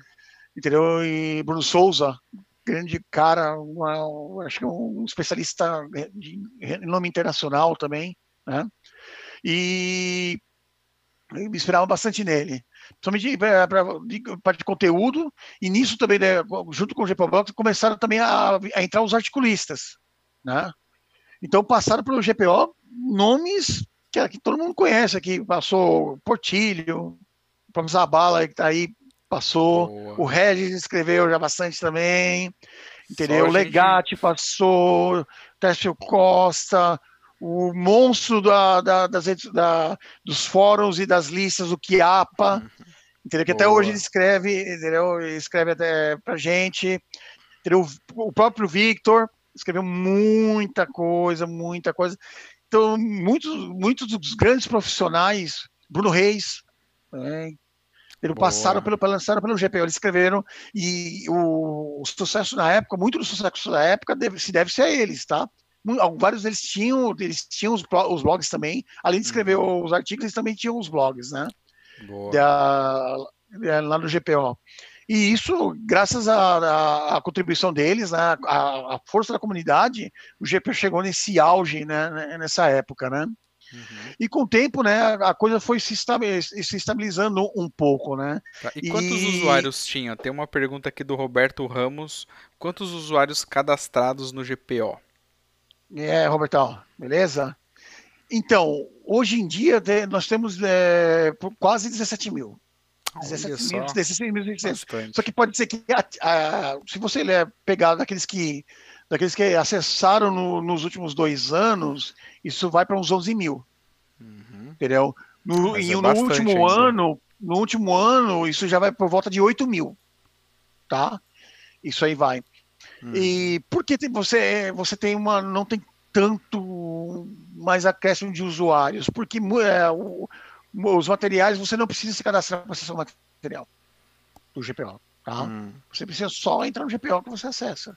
Se você precisa Boa. de alguma. Tá? Você precisa, agora, se você quiser acessar o fórum do GPO, você precisa, aí você precisa se cadastrar. Tá? Mas não para ler o fórum, mas sim para perguntar. Que aí hum. entra uma, uma coisa interessante que vem acontecendo nos últimos anos, né? Principalmente com o advento do Google, né? Uhum. Que as pessoas eh, com o Google as pessoas pararam de perguntar, diminuíram pelo menos é, a frequência de perguntar e passaram a pesquisar. Verdade. Aí assim, ah, não, começaram a perguntar por Google. Não, não começaram a perguntar por Google, começaram a pesquisar. Por que, que eu digo isso? Quando, pergunto, quando você entra no e fala assim, pessoal, tudo bem? Olha, aconteceu tal coisa, tudo, eu estou com um problema aqui de performance, tudo, isso aqui está desse jeito. Alguém tem alguma dica de como eu posso melhorar isso? Isso é uma pergunta. Né? Como a pessoa faz no Google hoje? Bota lá, banco de dados, Oracle, melhora a performance. E pesquisa. Isso não é uma pergunta. Entendeu? E começa a pesquisar. Tá? Aí, até recentemente, me fizeram uma pergunta. Falei assim, por que, que o fórum, o fórum é, perdeu tanto, é, perdeu tanto o acesso? Eu falei, não, pelo contrário, o fórum nunca foi tão acessado quanto hoje. A diferença justamente é essa, né? que as, quando as pessoas fazem essas pesquisas no Google, muitas são direcionadas para o fórum. Entendeu? O problema disso é que você perde um pouco da renovação. Porque as pessoas não, não, perguntam e não colocam novas threads. Né? E isso vai perdendo um pouco sentido. Agora, o, o, como o GPO mantém a renovação? Através dos artigos. Então, você tem uma. é, que nem todos esses, esses, profissionais que eu citei, citei, né? Eles acabam, acabaram seguindo seu caminho. Nós somos profissionais de TI, nós cumprimos um ciclo. Nós, todos nós sabemos que nós temos um ciclo, muitas vezes que nós encerramos e vamos para outras coisas, certo? E o GPO tem, acontece a mesma coisa, tem que estar num, num ciclo de renovação também, de, de, também dos articulistas, né? Porque os articulistas que passaram lá já fizeram sua, mais do que sua obrigação, já fizeram, né? E com isso, é, hoje em dia, você também tem perdido um pouco da renovação desses articulistas. Né? E eu, eu falo, aí você conversa com um monte de gente e tudo, eu falo assim, por que você escreve, ah, não, é que eu não sei escrever. Como não sabe escrever? Todo mundo alfabetizado sabe escrever. Não, mas eu quero dizer que eu não sei passar. Tudo. Mas você já tentou? Ah, mas eu, o meu conhecimento é pouco. Mas você tem um conhecimento. E quando você escreve, você acaba é, aprendendo muito mais do que você vai pesquisar você vai atrás de, de, informação, você vai verificar se você não tem outras maneiras de fazer alguma coisa que você quer mostrar, entendeu? Você acaba se capacitando muito mais, entendeu? Isso é as vantagens. Uma vez eu estava no, no GOB, não lembro que ano foi isso, acho que foi no, não sei, acho que foi no sexto, quinto ou sexto, ou sexto GOB, onde eu estava conversando com o Diego Almeida e a gente começou a conversar com um cara que quase ninguém conhece, o tal de Tim Hall. Né? Acho que nem, quase ninguém ouviu falar de Tim Hall, né? Não, quase é, ninguém. Cara fantástico, né? E uma simplicidade ímpar e fora que tem um conhecimento de, como poucos, né? E a gente estava conversando com ele, batendo um papo, tudo enquanto ele devorava uma bandeja de pão de queijo, que ele nunca tinha comido aquilo, né? E ele chega falando, oh, tinha, queria ser com você, não sei como é você consegue escrever tanto. Esse trabalho, tudo começa a escrever tanto. E eu não tenho tempo. Ele falou, mas ele falou assim, olha, você não precisa escrever um, um manual para escrever um artigo. Ele falou, manual, a Oracle faz melhor que a gente. Deixa para a Oracle fazer manual. Ele falou, muitos dos meus artigos têm 15 linhas, 20 linhas. Você tem que escrever sobre coisas relevantes. Deixa que a Oracle se preocupa com o manual. Não é isso que a gente tem que escrever. Você não precisa escrever aquele artigo com 30 mil linhas, com 30 mil palavras, essas coisas, né? Então, escreva coisas menores e mantenha uma regularidade, né? Naquela época também foi quando eu comecei a escrever mais, também comecei a escrever artigos de PLSQL, de EBS, né? De, de, de, eu escrevi bastante também sobre SQL Developer e tentando manter uma regularidade. Acho que foi a época que eu mais produzi, produzi mais de 100 textos, né? E para a comunidade tudo. E pretendo parei durante um tempo para poder organizar um pouco minha vida e pretendo e pretendo voltar, voltar isso aí, né? voltar a escrever, né? Mas eu aprendi muito conversando e fora que você também tem a oportunidade, principalmente dos e os eventos são outras coisas importantes, tá?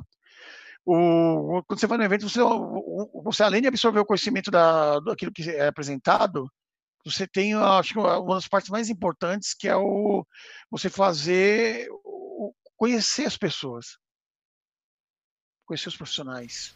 Boa, Entendeu? bom ponto. Sabe aquele cara, aquele cara que você julgava intocável? Garanto para você que um, dos caras, um cara deve ser um cara super gente boa, entendeu? que você pode chegar perto dele. Né? Inclusive, a gente chegou a bater um papo sobre isso, né, Gilson? De, né, de falar assim, não, aquele cara é o Deus, é, meu Deus, eu posso falar com esse, isso Sim. com esse cara, ele vai querer falar comigo. Eu, eu também já, já foi assim.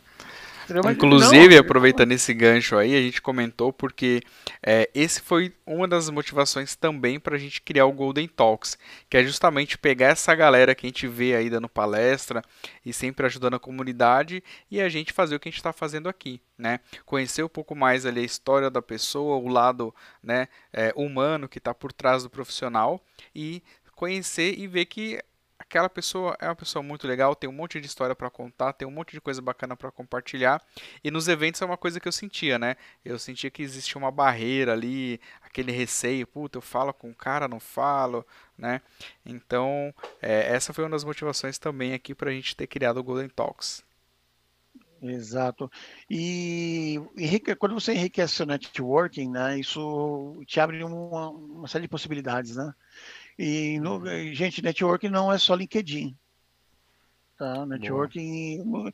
é que não nesse momento de pandemia, agora que nós estamos passando, é um momento de exceção, mas é, aquilo de você chamar para tomar cerveja, bater papo, aquele, ou para conversar, ou, é, isso é, é tão importante quanto.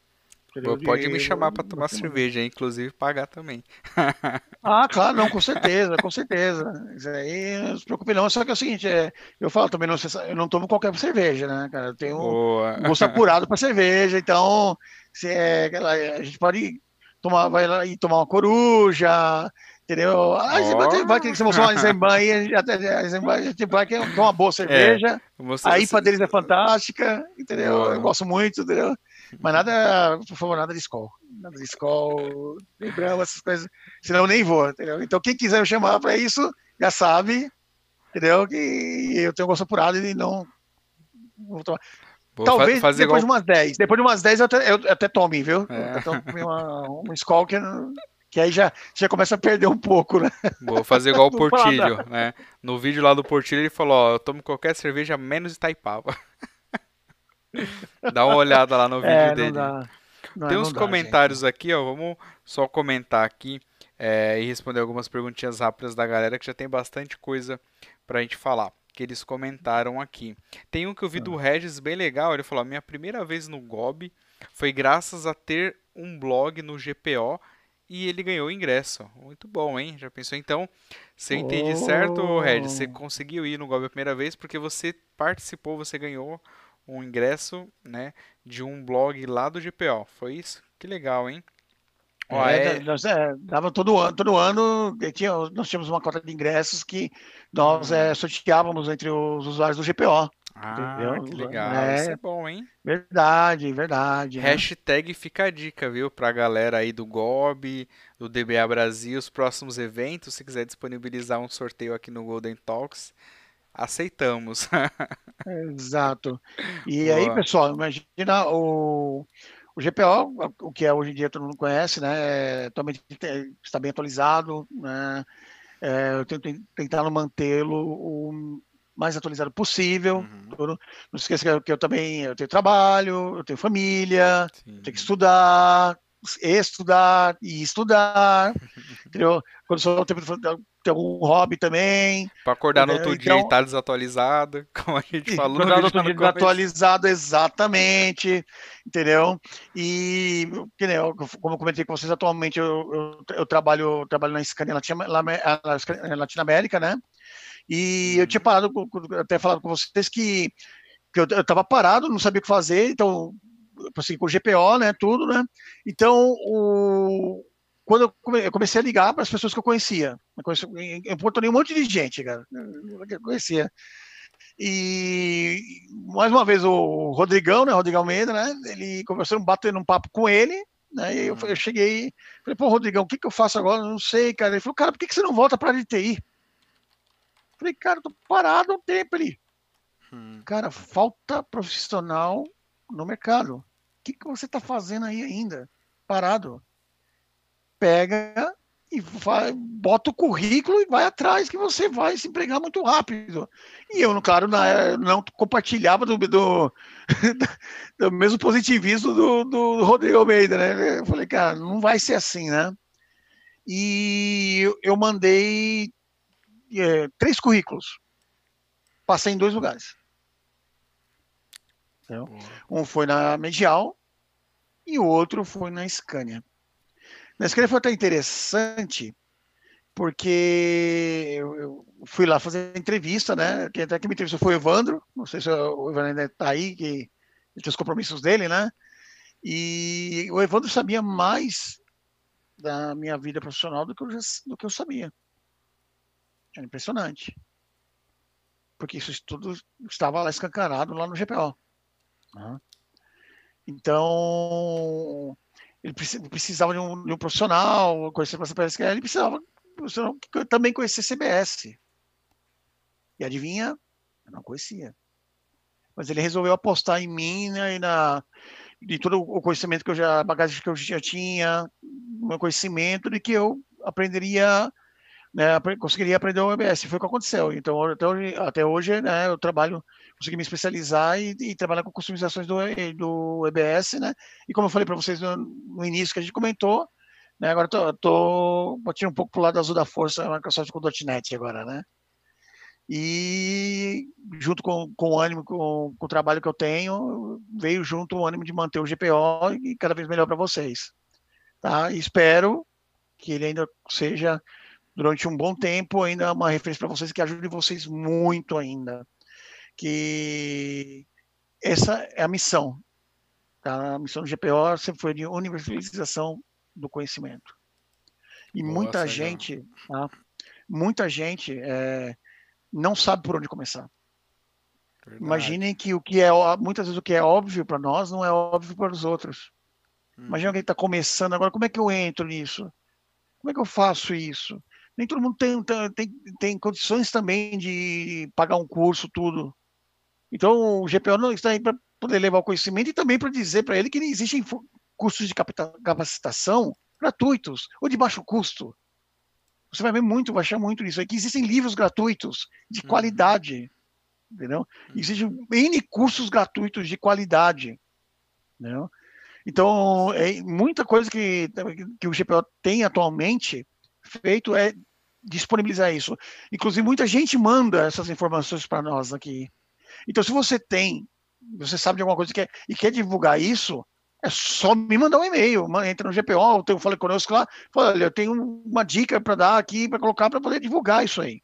Bom, ou pode deixar um comentário aqui também no vídeo. E também tem as redes sociais aqui do, do Sérgio Williams aqui na descrição também. Você pode entrar em contato com ele por lá. Olha, a vendo aqui a Lília. Nossa, Lília, você tem certeza que. Lília. Conte sobre isso. Bom, a gente vai contar. A Lília comentou aqui agora há pouquinho, ó. Conta as histórias do café, que não tinha café com GPO, né? Era outro café. A gente vai contar já sobre isso aí, mas antes, o Williams, é, só vamos é, responder algumas perguntinhas aqui rápidas, que eu também estou curioso para saber. Você comentou que você está indo para o lado azul um pouco da força, trabalhando com .NET, né? E é, a comunidade hoje Oracle, o que, que você acha? Você acha que hoje em dia ela é unida? É uma pergunta aqui da Érica. Então, ela, quando nós começamos, né, começou esse trabalho, o que eu mais via nos profissionais era a retenção de, de conhecimento. Hum. Tá? Por, por, que isso? Para se valorizar. Hum. Era um pensamento comum, viu? É, há 10, 15 anos atrás, isso, tá? Isso é um, um, pensamento que vinha desde a época dos mainframes. Ele fala assim, olha, é, eu sei fazer isso, aquilo lá, e a pessoa não, não, simplesmente ela não compartilhar aquilo lá isso foi mudando com o tempo, né? Que hoje em dia você vê que a pessoa realmente é boa pelo que ela demonstra. Então toda pessoa que compartilha algo, então é que ela tem esse conhecimento. Então, imagina, você vai escrever um artigo sobre, o Golden Gate aí, o Gilson manja pra caramba aí. Você tem que saber. Ou pelo menos se esforçar bastante para aprender o suficiente para poder passar para alguém. Tá? O que é louvável. Tá?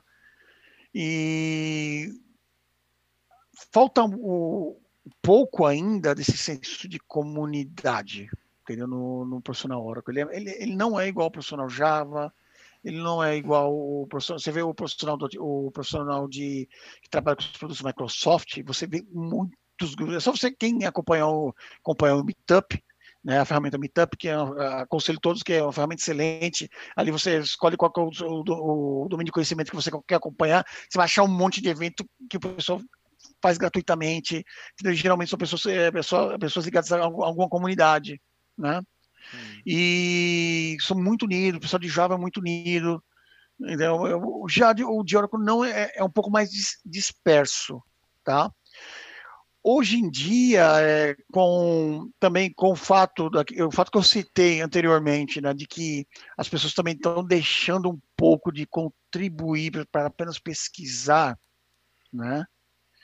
E isso, isso, também fica dificulta um pouco da análise disso. Tá, mas se você acompanhar outras comunidades, você vai ver que tem, elas estão fervendo. Muitas estão fervendo aí ou seja, ele tem gente contribuindo. E você já não, na, na hora que você já não vê tanto isso, tá? Quando, quando a hora a hora começou a postar bastante nessas ferramentas de, de próprias para poder colocar da comunidade, a OTN, né? Então, eles investiram muito. Tem, realmente eu tenho que reconhecer que a hora que ela fez um belo de um trabalho, entendeu? Tentando juntar, juntar as pessoas, mas você vê muito, é, é, principalmente muito profissional de fora compartilhando. Ou nossos profissionais aqui já conhecidos, que a gente sabe que estão super ativos na comunidade. Né, que, mas são sempre as, você pode ver que são sempre as mesmas, as mesmas caras, as mesmas figuras, né? Que fazem isso, né? E, mas eu, você não vê uma pessoa, por exemplo, que é um DBA pleno compartilhando informações que poderiam auxiliar um DBA júnior ou um developer pleno júnior. Você não vê mais isso. Entendeu? É difícil. Entendeu? É difícil. Alguma coisa ainda, só, mas é bem difícil. Mas se for se eu vou dizer do meu filho, realmente, não, não, a comunidade Oracle não é igual às outras comunidades.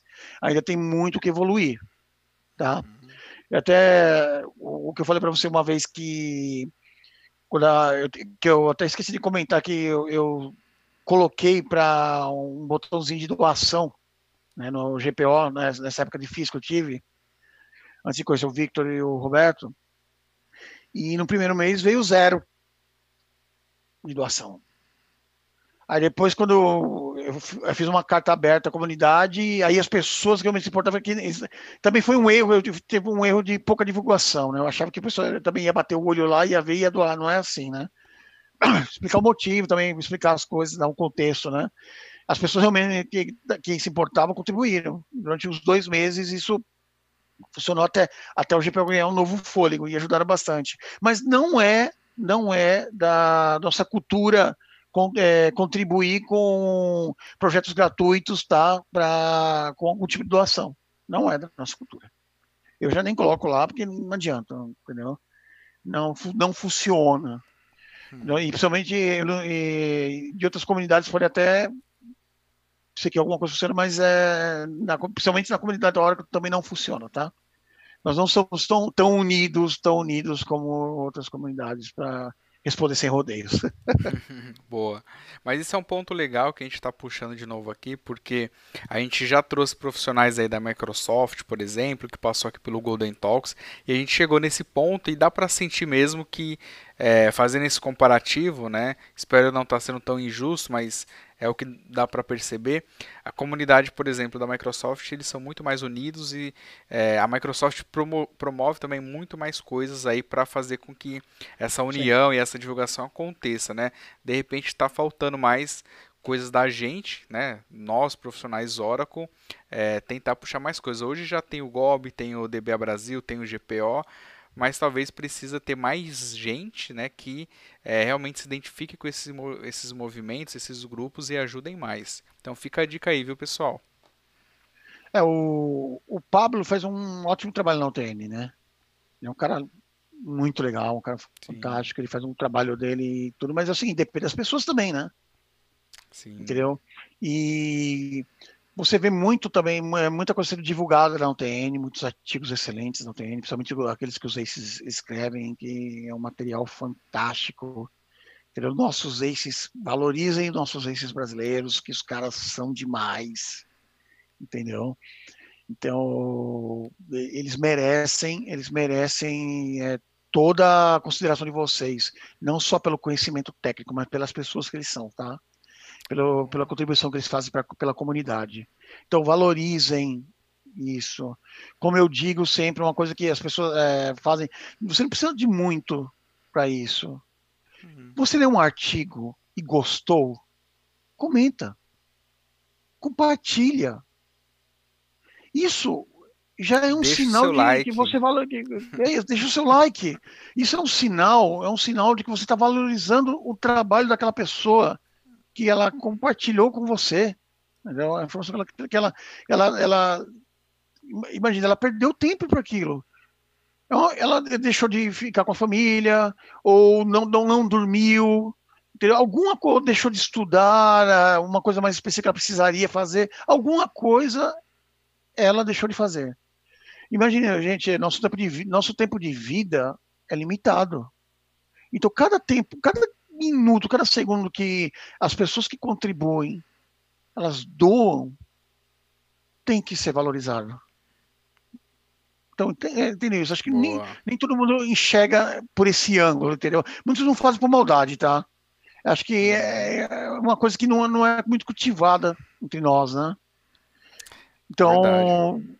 valorizem, tá? Valorizem essas pessoas, entendam que não é obrigação delas fazer isso de escrever um artigo legal para vocês. Não é obrigação dela. Ela faz por amor. É pelo amor que faz e pelo amor à comunidade. Tá? E entendam isso que vocês deem um pedacinho, só um pedacinho. Entendeu? De volta que eu quero que vão ficar super felizes. Um comentário, cara, é muito legal. Você vê um comentário. Mesmo que não seja um comentário positivo. Um comentário, mesmo que seja uma crítica, no mínimo significa que você leu, que você também acompanhou, entendeu? Não importa se a crítica, tudo. Críticas são feitas, se ela for construtiva, elas são feitas para nós melhorarmos cada vez mais. Entendeu? Críticas construtivas são tão boas quanto um elogio. É isso aí. Entendeu? Muito então, bom, boas palavras aí, viu, Williams? E aproveitando esse gancho, né, não tem como eu não deixar de aproveitar para falar para vocês, ó, se vocês estão gostando do vídeo, também já deixa o seu like. Se você não é inscrito no canal, se inscreve. E se não ativou o sininho ainda, ativa para você receber as notificações aí dos próximos vídeos, beleza? É então vai, deixa, joinha, vai deixando o um like aí, galera. e ó, seguindo isso aí, tem um comentário aqui também do Zabala bem legal, que ele falou o seguinte, ó, a Microsoft é muito mais próxima da comunidade do que a Oracle. Pelo menos aqui no Brasil. E é mais Sim. ou menos isso que eu estava querendo dizer, que é o que eu sinto que a gente já vem conversando aí é, em algumas lives, né? É, claro que depende muito dos profissionais, obviamente, essa união, mas também a gente faz isso por conta da empresa, né? Por conta das tecnologias que a Oracle faz. Então, o pessoal da Oracle que está acompanhando, ó, pensa aí que a comunidade também está sempre apoiando tudo isso aí, as tecnologias da Oracle. Então, dá uma força para a gente, ajuda aí para que a gente consiga continuar fazendo esses trabalhos com vocês, tá? É, o uhum. Navarro também fez um comentário, ó, creio que os demais fabricantes apoiam e se envolvem com suas comunidades. A Oracle deixa cada um que se vire, cada um se vire, é. é deixa que então, cada um se vire. Isso é isso aí. Então é nessa tá. linha. Então, galera da Oracle que está acompanhando aí, vou até falar, não vou falar os nomes, mas vocês sabem. Eu, eu sei que muitos aqui estão sempre ajudando, obviamente, né? Mas é, a gente poderia ter mais ajuda para que a gente ajudasse mais ainda. Beleza? Fica a dica aí. Sobre Ó. esse comentário do, do Ricardo, hum. eu quero o seguinte: é, a Oracle melhorou muito, tá? É, tem, tem que realmente reconhecer isso, tá? Para você, é, você ter uma ideia de quanto melhorou, eu vou te, vou te dar um, um parâmetro, tá? Nos primeiros anos do GPO, eu fui ameaçado de processo pela Oracle. Tá? Olha Por só. uso indevido da marca. eu fazia divulgação, divulgação da tecnologia Oracle e fui ameaçado de processo pela Oracle por uso indevido da marca. Tá? Você tem um parâmetro. Na época, quem que uma pessoa que eu vou citar agora, que vocês também podem agradecer por existir um GPO, que foi o Gisualdo Saldino Filho, Tá? Muita gente conhece ele. Eu não sei se ainda se ele tem a consultoria dele, mas ele tinha uma consultoria que era parceira da Oracle e ele interviu. Tá? Foi ele que interviu. E a Oracle acabou recuando em relação a isso. Então você vê o, o, o, o como a Oracle era. Tá? A Oracle levou muito tempo para entender o que é uma comunidade, levou. Mas ela está se esforçando, viu? Ela está se esforçando, ela está melhorando cada vez mais, tudo. E, eu, e hoje em dia ah, eles até têm, eles dão apoio, uh, apoio às comunidades, tá? Se você entra em contato com eles, existe até uma área lá específica para isso. Só que por que eu evito, entendeu? De ter uma ligação um pouco mais forte com a Oracle, tá? Eu teria uma série de grandes benefícios né, com isso, tá? Mas eu evito justamente para não perder a parcialidade, a imparcialidade. Tá? Eu quero ser livre para poder dizer o, o, que eu acho baseado em fatos. Se, ou seja, se, se o, o, o, as conclusões que eu chego baseadas em fatos, elas é, às vezes não, não vão agradar a Oracle, que seja. Que é bom, a gente fala, que é ruim também entendeu? Eu já tive muito motivo para não, não falar bem na Oracle, assim como já tive bastante motivo para falar também bem. Tá? Então, para evitar um pouco da, de parecer que tem uma, uma, ligação muito forte, então eu sempre evitei, evitei de ter uma ligação um pouco mais forte, entende? Como, algo como patrocínio ou, ou da Oracle. Mas, por exemplo, se eu chegar lá e falar, olha, eu queria um ingresso para participar de algum evento oficial, isso é, é tranquilo, tá? Isso você consegue eles são bem receptivos em relação a isso. Tá? Boa. E aí, só puxando mais um comentário aqui do André, tá? Ele falou: a comunidade Oracle é centralizada nos DBAs. Isso é, acho que também é um fato bem real mesmo, né? E seguindo aqui o comentário, né? Sinto falta de algo mais voltado aos desenvolvedores Oracle no Brasil. Tem pouca coisa. E só assim, fazendo um comentário que o ano passado eu participei do GOB e eu percebi que a Oracle talvez está tentando trazer mais esse mundo dos desenvolvedores, né, para dentro do programa do GOB. Acho que é isso, né? Se alguém que tiver aqui, tem o Zabala que está aí, que ele faz parte lá do conselho, pode uhum. comentar. Mas eu acho que existe isso, essa vontade. Talvez, né, o que falte ainda é essa mobilização maior por parte da empresa como um todo, não só para banco, mas para as outras frentes, para os desenvolvedores e todas as tecnologias, inclusive Golden Gate, né, para que a gente consiga compartilhar e criar mais eventos para essas outras tecnologias também. Tá? Mas, mas é sabe isso. por que isso, Jesus? Hum. Mas sabe por que isso? Aí vão, gente, é, é, desenvolvedores aí que estejam ouvindo. A culpa também é dos desenvolvedores. os DBAs, eles costumam escrever. Eles são os que mais escrevem. Aí você fala, não, tem mais DBA, tem mais DBA, e esse monte de, esses milhões de, de linhas de código PLSQL, foi DBA que escreveu? Boa. Fica a pergunta. Não foi. Por que que não... É, é, é só ver o que o, as coisas que o Steve Furstein escreve, o Tim Hall escreve, o, o Tom Kite escreveu bastante. Pro, programação pura. Hum. Gente, Entendeu? Então, e cadê o pessoal, pra, os desenvolvedores para escreverem?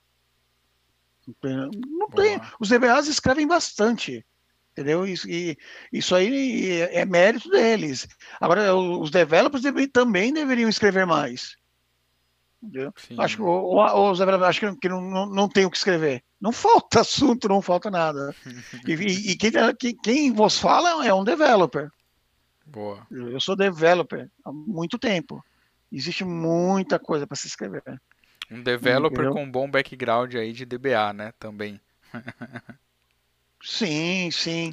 Eu, eu falei para você, né, né eu, é, eu, acabei conhecendo mais do que deveria sobre banco de dados, né? várias conversas que eu já tive com, com os DBAs. Aliás, eu sou. Eu, muita gente fala que eu sou uma exceção à regra, porque eu, eu me dou muito bem com os DBAs e de todos os lugares que eu trabalhei, eu sempre me dei muito bem. Né? Você vê muita. Eu já vi muito comentário, é, esse DBA, acho que é o dono do banco de dados. Ele que vem falar para mim que o negócio que eu fiz está errado, que não sei o quê, quer me ensinar, que não sei o quê, mas vocês já pararam para ouvir o que, ele, o que eles têm para dizer? Quando você escreveu algo, você já chegou a falar, a conversar com seu DBA e falar assim, cara, eu, eu, eu, eu quero fazer tal coisa e, e, quero fazer de tal maneira, o que, que você acha? Você, developer, já fez essa pergunta para o seu DBA? Boa. Eu sempre encarei os DBAs como aliados, entendeu? Como companheiros. Porque eh, como você vai, quem trabalha com tecnologia, a hora que trabalha principalmente com PLSQL e SQL, como você não vai conhecer um pouco de banco de dados Oracle, o funcionamento dele, as melhores práticas, e outra, é, o, muitos DBAs eles têm, uma, eles têm uma bagagem absurda, já viram muita coisa. Eles podem te dar uma dica valiosíssima de fazer uhum. ganhar muito tempo. E fora que algo feito em conjunto, a chance de você depois tomar uma puxão de orelha no DBA porque você está consumindo 90% da máquina é muito menor, gente, né? De acontecer, né? Verdade. né? Verdade. Entendeu? Quer dizer, e aí, você acha que é o DBA que tem que consertar seu, o seu SQL? Ele que vai consertar seu, seu, seu PL lá com os, com os cursores todos abertos lá. Porque você não cuidou direito disso na hora de cair na exception. Entendeu? Então, Exatamente. Então, gente, é, eu falo, sempre, sempre é você converse. Converse com o seu DBA. E não, não importa Muito se não é, não é, não é só com quem desenvolve PL, não, gente. Não é. Entendeu? Entenda, o seguinte, você vai ter, vai ter muito código de, de, aí de Java, de, to, de todas as outras linguagens que vai acabar é, executando um SQL por trás.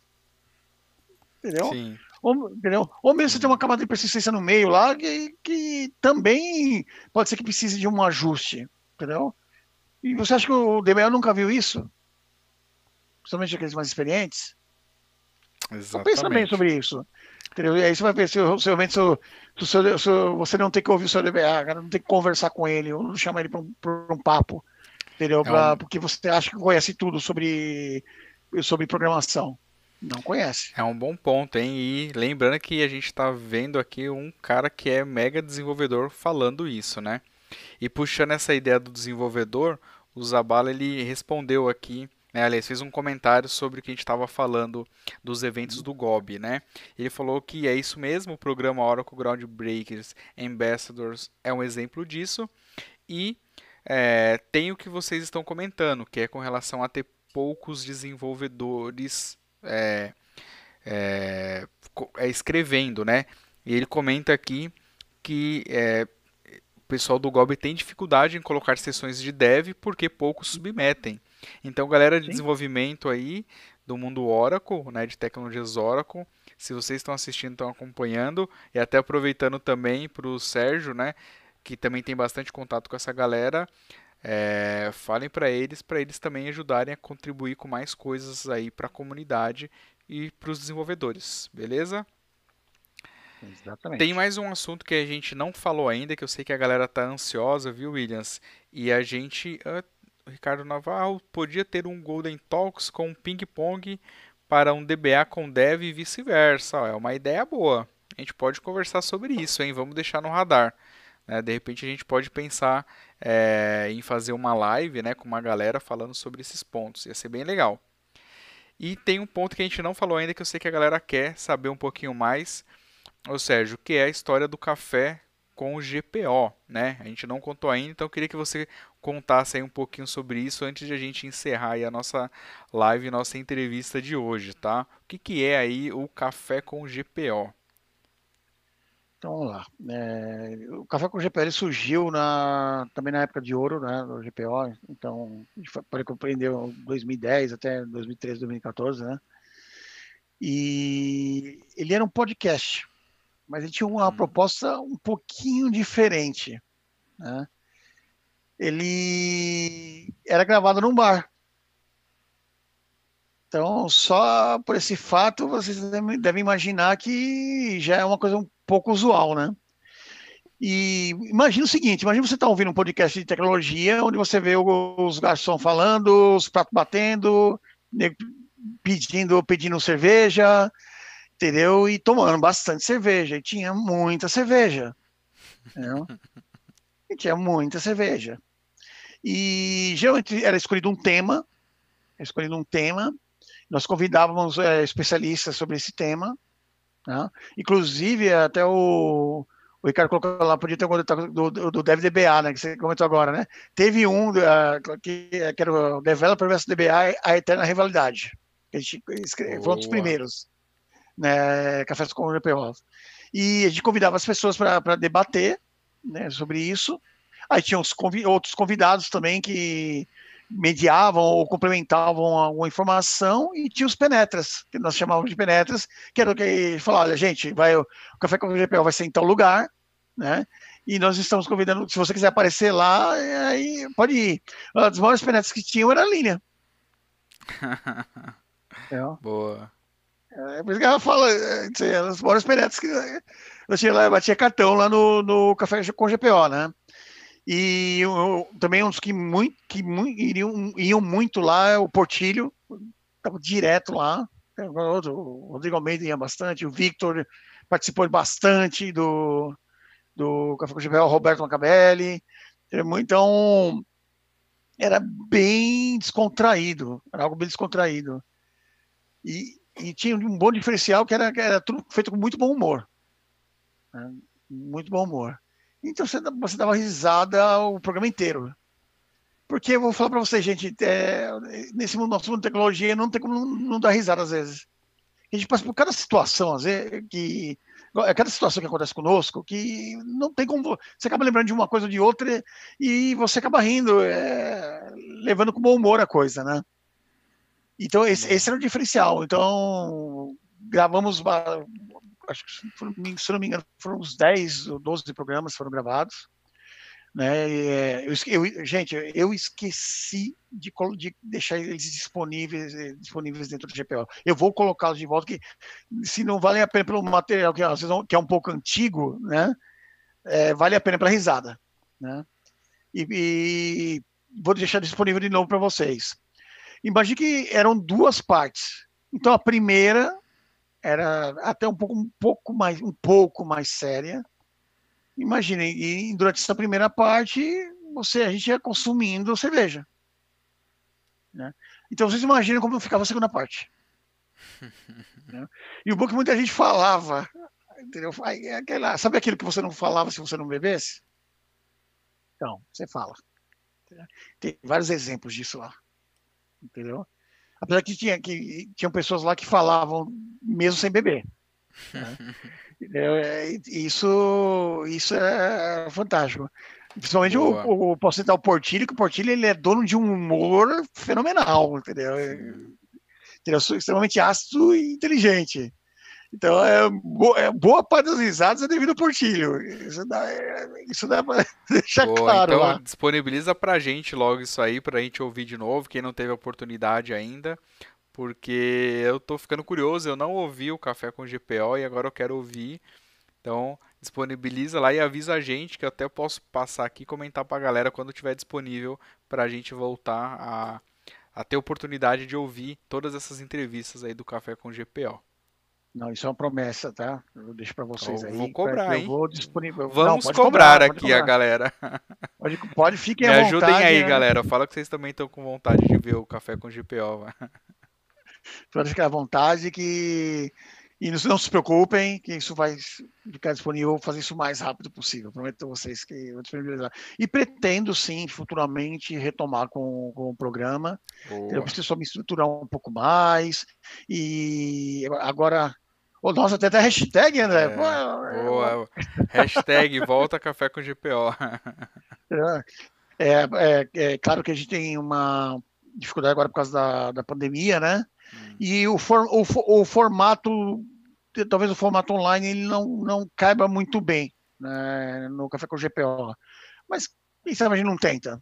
Vamos, vamos ver, vamos ver no, no, futuro aí. O GPO ano que vem faz 20 anos. Quem sabe a gente não, não tem alguma novidade aí. Boa, muito bom. E ó, é, a gente já está aí mais de uma hora e meia de entrevista, galera. É, o tempo hoje voou muito. Eu sempre falo quando a conversa tá boa, o tempo passa a gente não vê, né? E o GPO então vai fazer 20 anos, olha só, né? Então, realmente, como a gente falou lá no início, né? Então, o GPO, e vocês viram, né? Foi um dos grupos, né? Um dos starts aí pelo, pelo Sérgio Williams, que ajudou muito aí, contribuiu muito no nascimento da comunidade Oracle aqui no Brasil, né? É, se não foi o primeiro ali, deve ter sido com certeza ali é, um dos primeiros grupos ou movimentos ou iniciativas aqui no Brasil que ajudou a comunidade a crescer. Então eu quero já desejar aqui e dar os meus parabéns por isso, tá? Muita gente bacana passou por lá, como você comentou, e o pessoal comentou aqui também que foi ajudado por isso. Então isso é muito legal, porque é coisas assim que ajudam a comunidade a crescer e a gente compartilhando conhecimento sempre vai ajudar o próximo também, tá? É, eu quero agradecer a sua participação aqui, uh, Sérgio, no nosso programa do Golden Talks. É, foi muito legal, foi muito gratificante ouvir tudo isso aí. Você é uma figura aí que tem muito tempo de estrada e tinha muita coisa para contar aqui para a gente como você fez. Foi muito legal. Eu quero agradecer também todo esse pessoal que está participando e que ficou aqui comentando e dando muitas risadas com a gente hoje. E eu vou deixar agora para você é, Sérgio, comentar alguma coisa, né? deixar mais uma mensagem para a galera, falar mais um pouquinho do GPO também. Pode ficar à vontade. Então, vamos lá. Nossa, eu estou super também super contente por estar aqui com vocês, né? É, fiquei muito feliz com o convite, né, por saber que tem pessoas que gostariam de ouvir, né, o que eu tenho para dizer, né? E eu só quero deixar é, claro uma coisa, né? O GPO ele não é não é o Williams, não é o Sérgio Williams. É a comunidade. Eu sozinho não faria nada. Acho que pelo que eu contei para vocês, vocês viram que eu, eu tive muitos ombros para me apoiar. Né?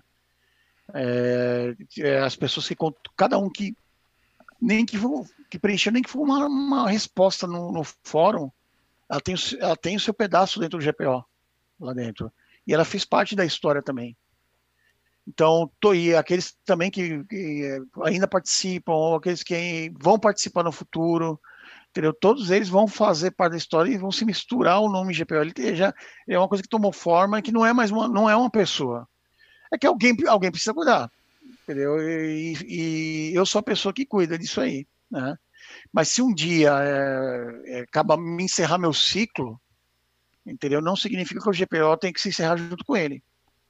É, eu espero que um dia é, alguém queira, alguém queira continuar essa missão, nem que seja, não seja com GPO, mas que seja com algum tipo de know-how, algum tipo de informação que possa, é, possa ter aprendido, algum tipo de lição que possa ter aprendido com o GPO, entendeu? mas que continue né, com essa mesma missão, né? O, a, a dica que eu dou para todos, né, é que não desistam, entendeu? Na, a nossa vida ela, ela é cheia de percalço, não, não, tem jeito, né? Cada um tem sua cruz para poder carregar, né? Mas é persistam, persistam. Se tem algo que você acredita, algo que você acha que deve fazer, persista. Entendeu? Se você tem convicção sobre algo, persista. Mas se prepare. Entendeu? Apenas persistência sem preparação é sofrimento. Tá? Então, você, se você quer realmente persistir com algo, você se, se prepare para fazer com que essa tarefa ela, ela seja bem sucedida, tá? E não tenha, você fala, você, ah, eu quero, eu quero escrever, mas não, não sei. Não, tente. Eu, eu vou, eu vou, se você precisar da minha ajuda, eu vou auxiliá-lo. Eu vou dar, dizer, como, já falei para tantas outras pessoas, né? eu vou dar dicas para você, vou mostrar como você pode seguir por esse caminho. Se é isso que você quer, como você pode seguir com esse caminho? Entendeu? Estou à disposição, como sempre estive nesses quase 20 anos do, do portal. Tá? E quando você contribui, quando você se doa, quando você persiste, quando você se prepara, as chances das coisas irem bem para você, elas são altas. Parece que parece, eu estou falando pela minha, minha experiência, né? parece que isso ela, ela pavimenta para você um caminho muito bom. Entendeu? Tudo tem retorno, tudo. tudo. Não, não, existe nada feito em vão. Nada, nada em vão. Nem o, nem o, o tropeço, quando você tropeça e bate o dedão, é uma coisa em vão. Entendeu, gente? Tudo tem o motivo e vai, e vai gerar consequência para algo entendeu? Independente se é bom ou ruim, mas você, não, apesar de a gente ter dificuldade de controlar certas coisas, você pelo menos pode saber para onde você vai dar aquela guinada, sabe? Se é para uma coisa boa ou se é para uma coisa ruim. O, só você. Você é o dono da sua vida, você é o dono do, do seu destino, entendeu? Você, as suas ações vão refletir isso. Então, é, essa é a dica que eu dou. E o GPO vai estar lá. Se você, você quer seguir esse caminho da tecnologia, você quer seguir esse caminho da, de, da, do Oracle, está lá. E outra coisa, que é um detalhe que a gente esqueceu de, de, de até de comentar aqui. O GPU tem se diversificado um pouco falando de outras tecnologias que não são Oracle. Tá? Aí eu peço para que vocês perguntem: o que, que é um DBA Oracle hoje em dia? O que, que é um developer Oracle hoje em dia? Ele só sabe Oracle? Um developer que só sabe banco de dados Oracle? Um developer que trabalha com tecnologias Oracle, ele só sabe sobre tecnologias Oracle? Fica a pergunta aí. Você vê que hoje em dia isso não é mais uma verdade. Né? Por isso que então, nós temos, pelo menos, é, divulgado ou colocado coisas sobre tecnologias que se integram com o Oracle, ou, ou que você vai, vai poder é, vai poder acrescentar na sua vida, na sua, na sua vida profissional. Então, apesar de ter gente que chiou, que chiou por isso, é, eu falo, gente, isso vai, vai agregar, não, não, não vai mudar. E fica meus agradecimentos, gente. Muito obrigado tá, por tudo, por vocês estarem aqui, por vocês, é, vocês são demais, muitos de vocês aí é, já fizeram, é, fazem parte da minha vida, tá? Muito, é, todas as pessoas que trabalharam comigo, fazem parte da minha vida profissional, fazem parte da minha vida pessoal. Entendeu? Todos vocês agregaram, de, alguma, de uma maneira ou de outra, agregaram e me ajudaram a ser o que eu sou atualmente. Tá? E agradeço vocês por isso. Tá? Muito obrigado mesmo.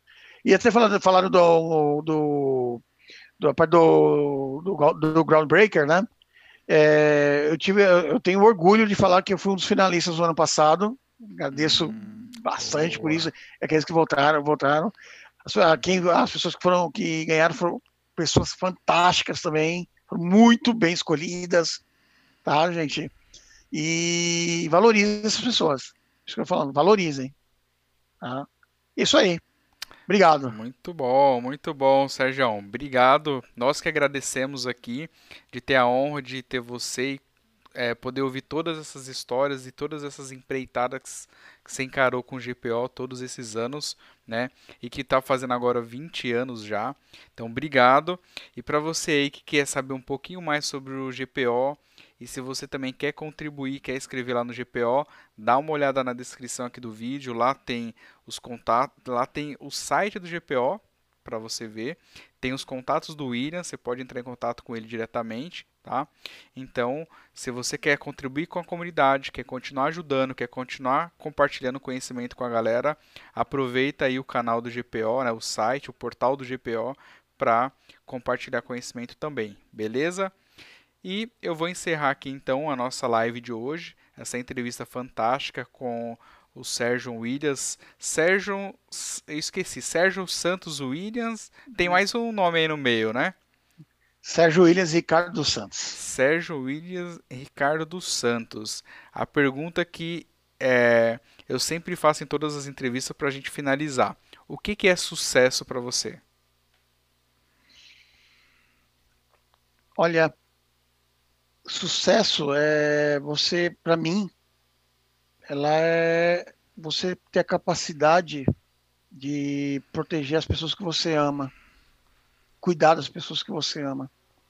Boa. Entendeu? E é você ter uma saúde para trabalhar, você ter ser uma pessoa interessante e boa o suficiente para ter amigos, você ser um, um profissional bom o suficiente para que os seus companheiros eles confiem em você, né? E você ser um filho e um irmão bons o suficiente para que a sua família te ame, os seus pais. Né? Eu sou marido de uma mulher fantástica que é a Isa, sou pai de um menino que eu não poderia ter recebido bênção maior que meu filho Williams né? É, que o nome dele é Williams, porque em time que tá ganhando se mexe, né, gente? né? Boa. Trabalha, e, quer, você quer que ele né? trabalhe com TI também? Não. Não? Não quero. Eu tô tentando educar melhor. Tá, mas ele, ele, ele, ele, se interessa por. Ele é muito bom em tecnologia, mas ele, ele está se interessando por outras coisas, né? Mas ele é muito bem, é bom para lidar com tecnologia, ele é, né? E para mim é isso. Eu acho que não precisa de muito para você ter sucesso. Entendeu? Só o, a, a, os agradecimentos que eu já recebi na vida, com aliado a tudo isso que eu citei para vocês agora, já me fazem uma pessoa ser uma pessoa abençoada.